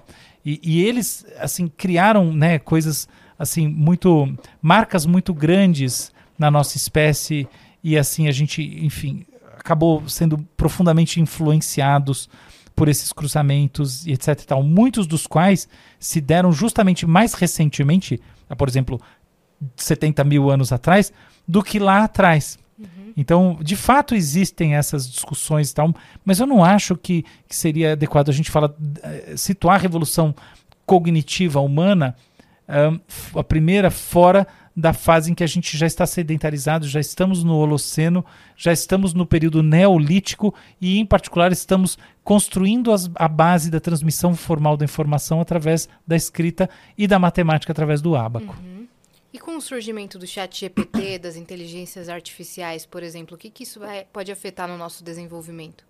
Então, eu acho que assim, é, vamos lá afeta muita coisa do ponto de vista produtivo, mas no nosso desenvolvimento acho que afeta bem mais. Eu acho que conforme a gente tem ferramentas de apoio um, às nossas ações e tomadas de decisão, a gente precisa contar menos um com o outro, uma com a outra. E com isso a gente tende a viver vidas mais em si mesmadas, uhum. o que aumenta a solidão. E do outro lado, é, a gente acaba tendo muito mais tendência a, a, agir com os outros tal como a gente agiria com os algoritmos, simplesmente porque a gente está exposto a algoritmos por mais tempo, que eu chamo de algoritmização do pensamento. Você acaba criando condicionamentos, que é uma coisa que já rola muito hoje em dia. Por exemplo, as pessoas estão muito nas redes sociais e se escreve coisas mais curtas nas redes sociais. Quando elas saem das redes sociais, elas falam de maneira mais curta e elas escrevem coisas umas para as outras de maneira mais curta. Uhum. Então, esse tipo de condicionamento comportamental tende a transformar as relações humanas. Né? É, é a história, por exemplo, de sexo com robôs, né? a evolução dos, da, da, das práticas sexuais. Aventa-se que no futuro haverá muito isso, esses robôs de companhia, aquela história. Sim. As pessoas de transarem como, com robôs, se condicionarem a transar com androides, vão transar com as outras pessoas como se transam com androides. É, uhum. Essa lógica que eu acho que que marca muito, por exemplo, o desenvolvimento, né, o neurodesenvolvimento a partir do uso de algoritmos. Você condicionar o seu comportamento em função meramente da exposição, então não tem nada de errado com isso. Você aprende inteligentemente como deve agir com essa máquina. E você aprende isso tão bem, e isso é tão parte da tua vida que você age assim com as outras pessoas. E assim, consequentemente, as relações humanas são mudadas isso daí é, é, necessariamente ruim? Em alguns casos não, porque tem relações que são tão chatas, impertinentes e tal, que tá bom, vai ficar mais rápido. Mas tem um lado que é a solidão está crescendo no mundo, tá? A, a, a, melhor, a queixa do sofrimento pela solidão é uma queixa em crescimento. Sim. E tudo dá a entender que essa queixa também vai ser, é, vai, vai, é, que essa queixa vai ser acelerada por isso. Outra coisa, a gente vive uma, uma era de crise do sentido. Todo mundo fala em crise de sentido. As pessoas falam, nossa, eu, eu não, não, consigo encontrar sentido, propósito no que eu faço. Não, faço isso aqui, mas não me encontro. Essa, essa é uma queixa muito comum. E ela não é bem de depressão, de angústia, de ansiedade. Ela é uma coisa meio particular, assim, que tem muito a ver com ter muitas opções, poder fazer qualquer coisa. Tal como eu posso virar especialista em eu vou programação em Java, tá? Tem, vai na internet de graça, você consegue virar especialista se você quiser, em copy, em, né, o que você quiser. Dadas essas opções e dadas as, as, dificuldades de conexão que surgem nesses meios em que, apesar de você ter muitas opções, você tem poucas trocas, os, a experiência de que há uma crise de sentido pessoal e que você não consegue encontrar o sentido na sua vida tende a crescer também. Uhum. Conforme você, consegue, você começa a algoritmizar mais a vida, a crise de sentido também cresce. Uhum. Isso, para mim, é uma marca da tal da metamodernidade, que é o momento atual que a gente está vivendo, que é um momento de abundância, não só de informação, né, de possibilidades de modificação da própria mente, ou psicotecnologias. Né? A gente já veio da fase da informação. Ah, tem tudo na internet, tem tudo na internet, você vai ficar lendo lá e daí, tanto faz. Não, hoje em dia você pode. Eu quero virar o, a mestre em yoga. No seu, você pode fazer isso pela internet de graça ou com, uhum. por 50 reais por mês. Então, psicotecnologias estão aí disponíveis para todo mundo. E no final das contas, essas possibilidades todas e efetivamente o mergulho das pessoas nessas possibilidades é, resulta em algo paradoxal que é ao mesmo tempo maior cultura, maior transformação, etc. Mas também mais experiência de crise de sentido, de não se realizar e não se ver em nada. Sim. E, e o relacionamento interpessoal também é, se esvaindo cada vez mais, né? Porque a pessoa tem ali muito fácil o acesso muito grande a sentimento de empolgação o tempo todo, de É. novidade o tempo todo. E aí a pessoa ao lado começa a ficar entediante, né? Perde a graça. Não, Total. não é mais tão. Muito Nossa, bom. é sempre o mesmo papo, Uhum. é sempre o mesmo jeito. Aqui eu olho a cada 15 segundos, é uma voz diferente, é uma cara diferente, é, É. um. Uma né? resposta, um estímulo Se a diferente. gente para pra ver, é, aplicativos de relacionamento, que eu não sei se vocês sabem, mas quase todos os aplicativos relevantes de relacionamento do mundo são de uma única empresa. Não sabia. que tem o Tinder e todos os outros. É, então Uhum. tem uma empresa que controla os relacionamentos contemporâneos no mundo. E os relacionamentos dessa- nas plataformas é, levam, a, quando você faz pesquisa no assunto, a essa queixa. que Justamente da falta de saco das pessoas. Assim como assim, se, se a o grau de tolerância baixa. E o engraçado é que a pessoa, conforme o, grau de tolerância dela baixa, se torna mais insatisfeita. Essa é a crise de sentido. Então você fala, nossa, me livro de. Já sai enrosco, ufa, ufa, enrosco. E curiosamente, com esse sentimento que ponto a ponto é racional e faz. Que legal, que bom que você tem essa capacidade, essa consciência, a crise de sentido na tua vida aumenta. Olha que curioso. Nossa.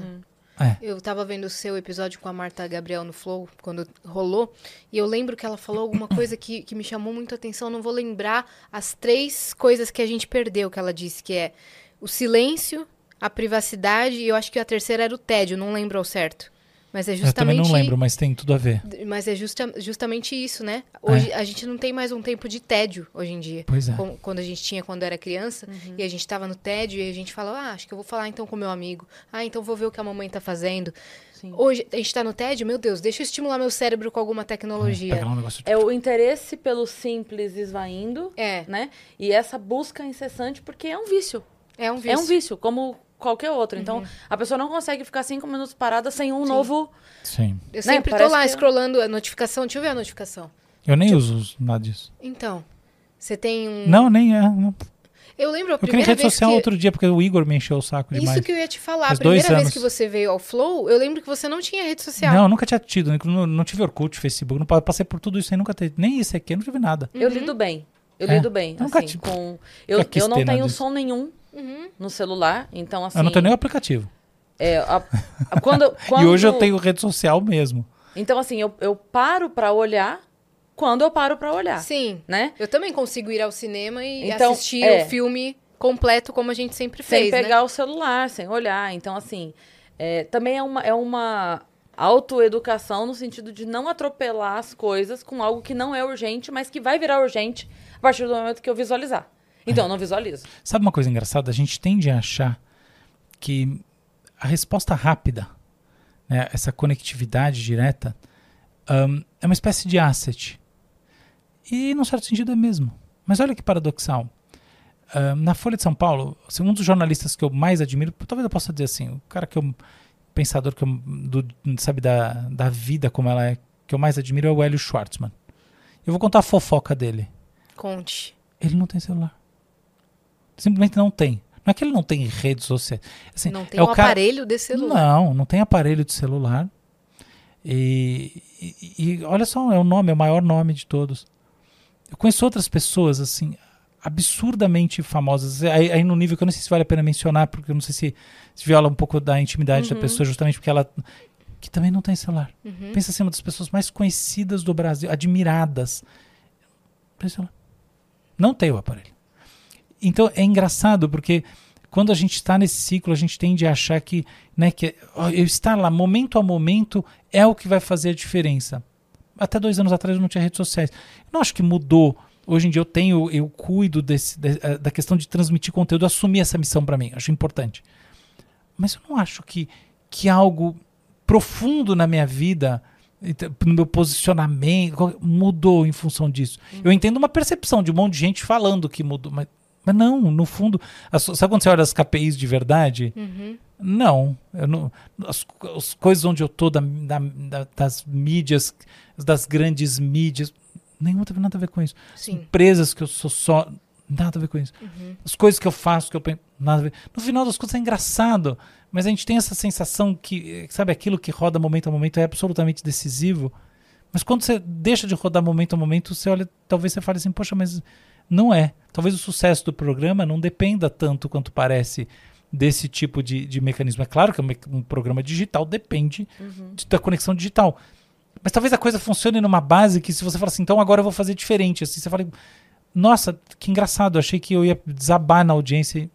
Não, mudou 5%. Uhum. Então isso é curioso. É, tem coisas que, assim, por exemplo, eu sei que quando. ho- Hoje eu não consegui fazer isso e eu sinto diferença. Eu sinto que, por exemplo, eu vou postar um vídeo. Eu sei que a primeira meia hora do vídeo, a entrega da primeira meia hora, da primeira meia hora faz muita diferença pro algoritmo. Dita como o seu vídeo vai performar, né? Isso. Então, assim, quando eu vou postar um vídeo, eu tendo a reservar a próxima meia hora para interagir com as pessoas que estão interagindo. Por uma questão profissional. Então, assim, eu vou postar o vídeo, então eu me reservo aquele momento para estar ali. Mas eu consigo, assim, facilmente. Eu tô aqui, peguei o celular, bati o olho, vi. Eu consigo falar depois. Eu sei que tem gente que não consegue. Não, vi, é agora. Eu é nunca nem agora. interagi depois de subir nada, porque eu não tenho a senha da minha conta. Eu não tenho a menor ideia qual é a senha. Eu a já tá até com falei. sorte que ele tá sentado aqui interagindo com a gente Não, pessoalmente, e aqui é olho no sincero, olho. né? A gente É. tem mais duas perguntas. e É, eu- vamos, lá. Sincericídio. Vamos lá. É, Iris Chuchu mandou, boa tarde, meninas e professor. Como a crescente algoritmização... Olha, a gente estava falando disso agora, É, do legal. pensamento e da dependência de tecnologia. Nossa, veio Nossa, a pergunta... meu. Você estava ouvindo Iris, a gente? É, Você foi um chuchu mesmo nessa podem pergunta. impactar o desenvolvimento das gerações futuras. Chegaremos a uma estagnação intelectual e criativa? Toma. Ou o professor acredita que em algum momento voltaremos a nos conectar com o interior não tão influenciado? Eu acho que a resposta, a minha opção vai mais pro lado B. Eu acho que, primeiramente, é como com tudo, a gente tende a entrar em tendências de maneira mais acrítica.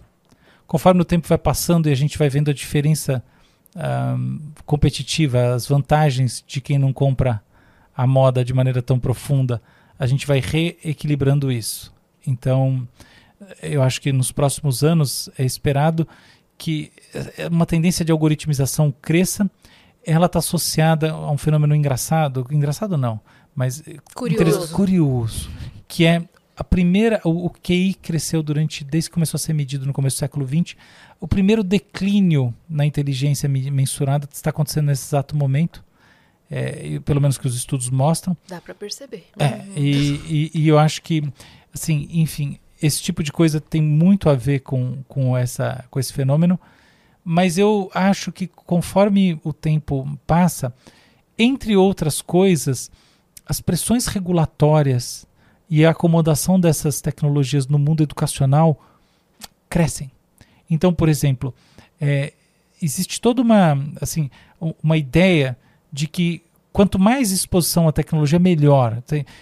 Quer dizer, agora está começando a surgir a ideia de que não, não é bem assim, não faz tão bem e tal. Mas até pouco tempo atrás a sensação é, tanto faz o que falam os babacas, o que importa é que eu preciso, porque isso aqui vai trazer uma vantagem competitiva direta. Uhum. Esse é, o- esse é, o, é um, é o zeitgeist, é o, é o espírito do tempo. É, vamos dizer assim, uma, uma manifestação de, momentânea desse espírito. Eu acho que em alguns anos a percepção vai ser um pouco diferente. Vai ser assim, não, para todos os lados tem só tecnologia. Então, você conseguir se manter racionalmente ahm, com passo atrás, assim, é, você conseguir pensar e momento a momento aderir ou não à tecnologia é o que te traz um posicionamento bom. Quer um exemplo? Ahm, nos anos 70, nos Estados Unidos, houve uma enorme explosão produtiva alimentar. Consequentemente, você tinha um superávit de, de alimentos e calorias disponíveis gigantesco. O que, que aconteceu nos anos 80? Eu, eu, a propósito, morava nos Estados Unidos lá, eu cresci, fiz, estudava na escola. As porções aumentaram de tamanho nos, nos anos 80. Eu era criança e tudo, né? Tinha acabado de nascer. Mas isso aí, aumentaram de tamanho. O que, que aconteceu? As pessoas começaram a comer muito. Foram necessários 30 anos, 20, 30 anos, até, sei lá, da, da virada do milênio até 2010, para que de fato se consolidasse um consenso de que você tem que dizer no, just say no, que se fala para as drogas, é just say no para as drogas, mas também a comida altamente calórica. Você entende? E hoje em dia esse consenso está mais do que estabelecido. Não quer dizer que, que a obesidade esteja desaparecendo no mundo, mas o consenso está estabelecido. É a mesma coisa aqui. Ainda não há um consenso tão. A gente, a gente não fala do celular na, na primeira infância, como a gente fala da gordura trans. Entendeu o ponto? Mas no futuro, eu acho que isso vai acontecer. E isso vai entrar muito na educação. As crianças. na- Não, não existe uma que eu saiba uma educação sistemática nas escolas sobre esse assunto. Não, existe usar a tecnologia, não usar a tecnologia, e assim por diante. Até porque as tecnologias escolares ainda estão sendo desenvolvidas.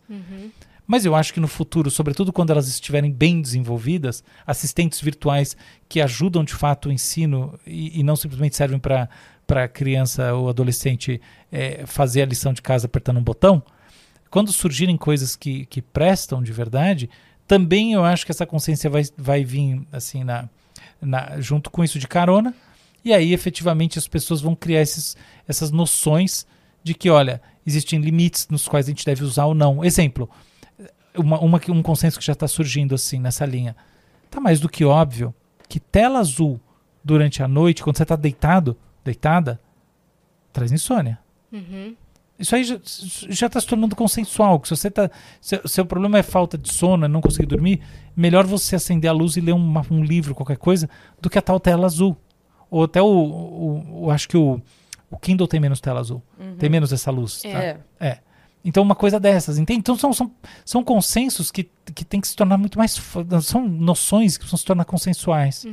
E eu acho que isso vai acontecer sim. Então, opção B. Só não acho que, que é tão rápido, porque o exemplo da comida mostra que às vezes coisas que são óbvias para qualquer um que para para pensar não não se tornam cânones na cultura popular por muito tempo, até porque existem forças contrárias. Não são manipuladoras, maniquis. Não, a força contrária é assim. Você tem um monte de opção para você fuçar durante a noite quando Sim. você tá sem sono e ler coisas legais e etc. Então tá ali na ponta dos É dedos. gostoso, é fácil, me traz um sentimento imediato bom, de satisfação. Por- Perfeito. né? É um vício. Tipo assim, o, o, o, o motivo para parar é pequeno demais. Exato. Perto de toda a satisfação imediata, né? Exato. Agora, num outro contexto em que consensualmente se diz que isso aí é uma roubada, talvez seja mais natural você parar. Aham. Essa é a ideia. eu tô- Sim. Você estava comentando agora há pouco sobre robôs de companhia e o aumento da solidão, e nós temos muitos idosos solitários, né? Você acha que o robô de companhia pode ser um benefício, um recurso para a família, de repente, se isso surgir, né? De fato, né? Para a família, de repente, aderir ali para aquela pessoa na família? Não, eu acho que é o contrário. Eu acho que os robôs de, de, de companhia vão fazer a família lavar as mãos de vez. Ah, já que tá lá, tá, tá tudo bem ali, tem robô de companhia, até pra transar. Entendeu? É, e dane-se. Então eu acho que vai aumentar a solidão, vai- vamos dizer, vão diminuir as trocas humanas. Sim. Uma questão importante para se pensar é que nem todas as relações humanas são relações de qualidade, né? Vamos ser bem sinceros. Então você tem, imagina que você tem, você tem 80 anos, aí você mora sozinha e tal, aí você tem aqueles parentes que sei fundo são os malas, vem, vem te visitar, vem uma vez por cada duas semanas, cheio de regra, te mandando as coisas, te enchendo o teu saco, não traz nada de positivo para você, só quer pentelhar a tua vida e dizer que sabe mais do que você sobre você mesma. Ah, o robô de companhia pra mim num contexto como esse é bom. Então, no fundo, sabe? Então, tá bom, vamos fazer videoconferência aí. Vocês vêm aí no, na Páscoa. E o robô de companhia é mais legal. Percebe? Então a gente tem que também sair desse mito de que todas as relações humanas são, ai, que maravilha. E que toda a família é sagrada. é, toda família. sai- A regra é ser uma merda. E, e se é uma merda, o robô de companhia pode ser melhor mesmo. não en- Não enche o saco. Agora, dito isso, há de fato no meio dessa história muita perda em termos interpessoais, a beleza da vida, a troca, sem dúvida, tá? Então acho que são as duas coisas. Então eu acho que a- as relações humanas vão se tornar menos frequentes, assim, se a gente fosse medi- medir em termos de horas de interação por mês, Sim. entre as pessoas mais idosas por causa desse tipo de tecnologia. O pulo do gato é que em parte isso vai ser ruim, mas em parte não vai. Perfeito. A gente está com uma última pergunta aqui do Miguel Fernandes. Salve, salve, viajantes. Doutor, como você vê a questão das pessoas que sonham com coisas que vão acontecer, tipo premonição mesmo, e aquilo de fato acontece? Os sonhos são fruto do nosso subconsciente? Cris, não acredito que vai estar aqui em Macaé dia 14 de setembro. Eu ir nos shows virou meme aqui com os meus amigos. Provavelmente vou ser zoado de novo. Oi, Yas, como faz pra voltar pro próprio sonho? Eu nunca consegui fazer isso. o dia que eu descobri como é que eu fiz, eu vou lançar um curso. Como voltar pro seu sonho? Clique aqui. Boa. Olha só. Ahn, responde você. Ah, O quê? Da- do subconsciente? É. Não faço ideia. Creio que sim. Não sei. A pergunta, né, que ele falou, os, que os sonhos são fruto É. do nosso subconsciente, É. são Respondo- fruto do Eu- nosso inconsciente, né? Não, tudo bem, mas respondo vocês. Você, você que, que tem os seus, os seus roteiristas lá. Ele é- é- você sente que é uma coisa que vem lá do seu inconsciente ou é uma simplesmente reprodução das experiências do seu dia, alguma coisa assim? Ah, não sei. Eu, eu tendo aí pro lado poético, né? Da coisa, de, alguma manifestação de sentimento, alguma saudade, alguma preocupação. Eu não vejo muito como premonição, não. É, eu, a, a minha filha tem, e o dela já comprovadamente aconteceram algumas vezes, assim, tanto que quando ela sonha, é, ela nunca sabe com quem, mas ela sabe o quê.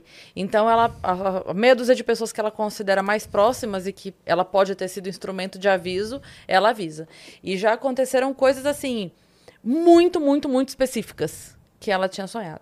No meu caso, não. Eu, eu, eu tendo a mais levar para esse lado poético da coisa. Acho que a, a artista que há em mim. É, eu tendo a ir para esse lado. Ai, eu- será que é saudade? Será que é É, não sei o boa. quê? Por exemplo, hoje eu sonhei que eu conheci a Demi Lovato, que é uma cantora que eu gosto Sim, claro. muito. E aí ela e ela estará aqui no Brasil essa semana. Então, daí eu sonhei que eu a conheci como se tivesse acontecido a mesma experiência que aconteceu do Chris Martin. Que eu a conheci, ela gostava de mim, assim, de- como pessoa. Aham. Falou, ah, quero trocar mais ideia e pegar o WhatsApp, essas coisas. Então, eu peguei uma experiência que realmente aconteceu, que parecia um sonho. Trocou e, a personagem. troquei a personagem, só que eu não sei se isso pode acontecer. Será? Pode acontecer. É, então.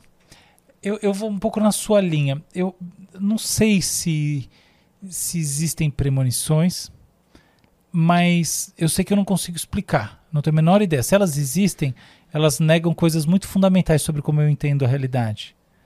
E não porque eu acho que a gente tem. Ah, a temporalidade é uma só, você não tem como saber o que vai acontecer. Não, não, não. Quando a gente olha do ponto de vista da física contemporânea, essa ideia da temporalidade, da linearidade do tempo só faz sentido quando a gente pensa como linearidade das transformações na, na quantidade, de- na, na- na organização do mundo. Então as coisas estão sempre um pouco mais organizadas. Se você não botar energia, elas estão sempre um pouco mais organizadas aqui do que naquilo que a gente vai chamar um tempo depois.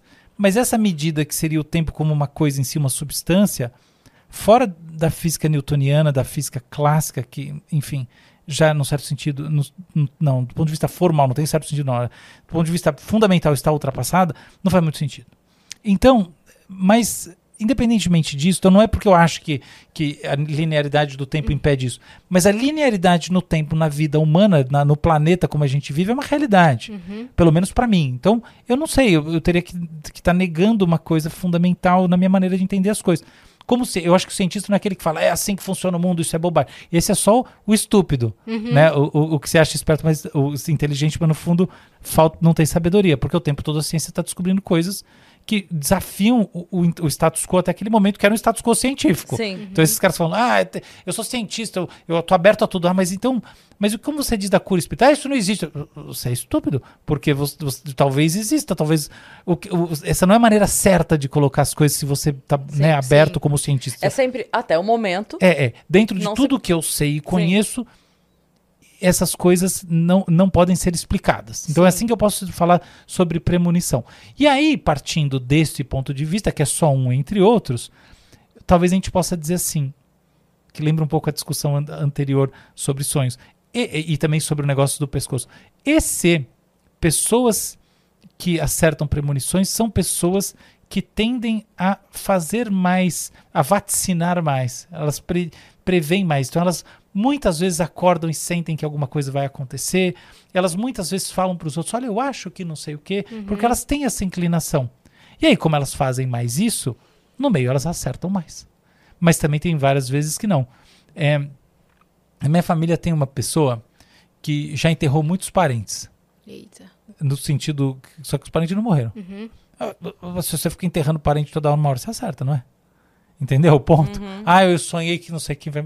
Sonhei que não sei o que. Ah, isso aqui é mau sinal. Sim. Eu já ouvi essa história 20 vezes. Ué, t- Tá bom, se você fizer isso aí sempre, Uhum. sempre tem alguém que tá numa situaçãozinha não tão boa, é, uma hora você pode Que nem acertar. a mídia deixando matéria pronta, né? De morte de um monte de gente. Exatamente, não Você pode Tinha uma acertar. galera zoando com isso na época da Copa, É. que pegava os perfis e aí postava, tipo assim, de madrugada na hora que ninguém tava vendo, Uhum. postava todas as possibilidades, todas, impossível todas, mas assim, as mais frequentes As probabilidades. possibilidades de resultado de jogo. Então, 0 a 0 1 a 0 de um lado, 1 a 0 do outro, 2 a 0 do lado, 2 a 1 do lado. Tipo assim, as mais possíveis, entendeu? E aí, a hora que acabava o jogo, deletava as outras e falava, ó, falei. Uhum, Falei ontem. É, isso é a versão, a versão de má fé dessa história. Eu dei um monte de. É o não da sei- Copa, o povo É. vidente. É o povo vidente. É o povo, É muito povo bom. O povo povo Era povo bom, isso mesmo, excelente. É isso. Entendeu? E Então, ele acertou. Acertou. É, Entendi. Então, outra coisa, né? Você pode ter também uma outra maneira de entender isso é várias pessoas trazem premonições pontuais. Ou seja, elas não fazem isso sistematicamente, como eu falei, mas é um segundo cenário no qual elas de vez em quando fazem premonições. Como são várias pessoas, sempre tem uma ou outra que acerta. É tipo bilhete de loteria. Não faz nenhum sentido você jogar na loteria. É tipo, isso é, é, é a tal da estupidez, não é burrice, porque você, você pode estar jogando simplesmente porque você quer viver essa emoção e você sabe que estatisticamente é improvável. Mas é estupidez porque você vai ficar botando energia numa coisa que não vai te trazer aquilo que você, em última análise, espera que ela traga. Então é mais fácil você superar essa busca por essa esperançazinha e, e trabalhar em esperanças mais consistentes. Mas fecha parênteses, é a mesma coisa.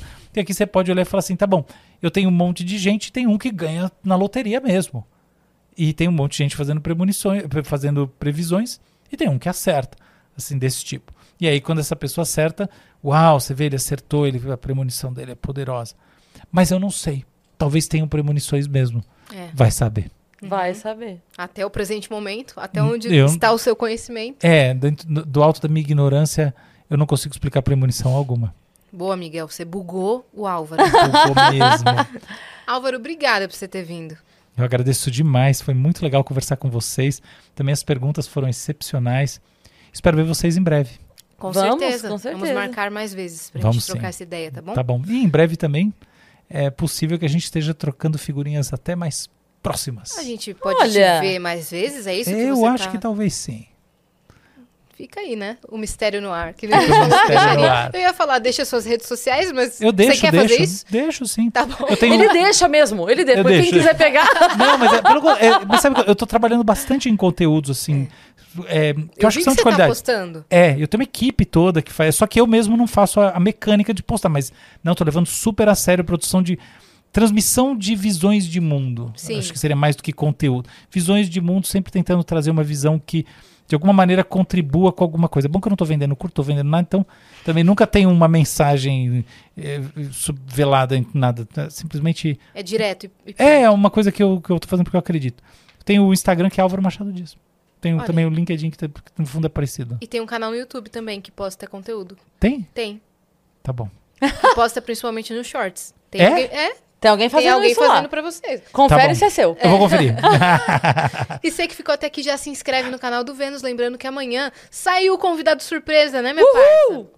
Temos nosso terceiro convidado internacional, que é o Calum Scott. Amanhã será transmitido aqui às três horas da tarde, né, Vanes? Então amanhã não percam Vai esse episódio, que foi imperdível. muito legal. Boa. tá bom? eu quero trazer só uma coisinha a mais que eu esqueci. Claro. É o seguinte, eu tô com duas coisas que essas eu acho que valem a pena. O programa Visões do Futuro, toda quarta-feira, 3 e 5 da tarde na CBN, só ligar na CBN no Brasil todo, também tem no, lá fica no site da Globo, etc. Mas CBN direto, ao vivo. E eu tô com uma newsletter no LinkedIn que sistematiza meus artigos da Folha de São Paulo e outras coisas mais. E, e realmente está bem cuidada. Tem, então, é uma coisa que, assim, toda a estrutura editorial eu que faço, é um negócio direito. Assim, então, quem quiser se, inscrever para ter texto de graça, seriam textos, eh, reflexões em cima, reflexões facilitadas dos artigos da Folha, que estão lá dom- um domingo sim, um domingo não, na ilustríssima da Folha de São Paulo. Então é isso. Folha, domingos, CBN na quarta. E a tal da newsletter, que é. Se você quer uma coisa assim, pô, eu quero ler um conteúdo denso, mas não assim, absolutamente denso ali, então, de graça, só chegar. Perfeito. É isso aí. Divulgadíssimo. Divulgadíssimo. Né? Muito bem. Ó, hoje eu vou estar em Dayatuba, mas eu não posso convidar ninguém porque está lotado desde o final de semana. Ai! Ai, que problema. Então não vai dar pra ir, mas quem comprou vai. Quem comprou vai. Mas amanhã eu tô em Brasília e sábado em Goiânia. Então, galera de Brasília e Goiânia, cola lá pra gente se ver, combinado? E segue a gente nas nossas redes sensuais, é, pessoais, sensuais, eu troquei. Cris Paiva com dois S e As e Segue a gente lá pra acompanhar tudo que a gente tá fazendo por aí. Beijo. Até mais. Valeu. Beijo.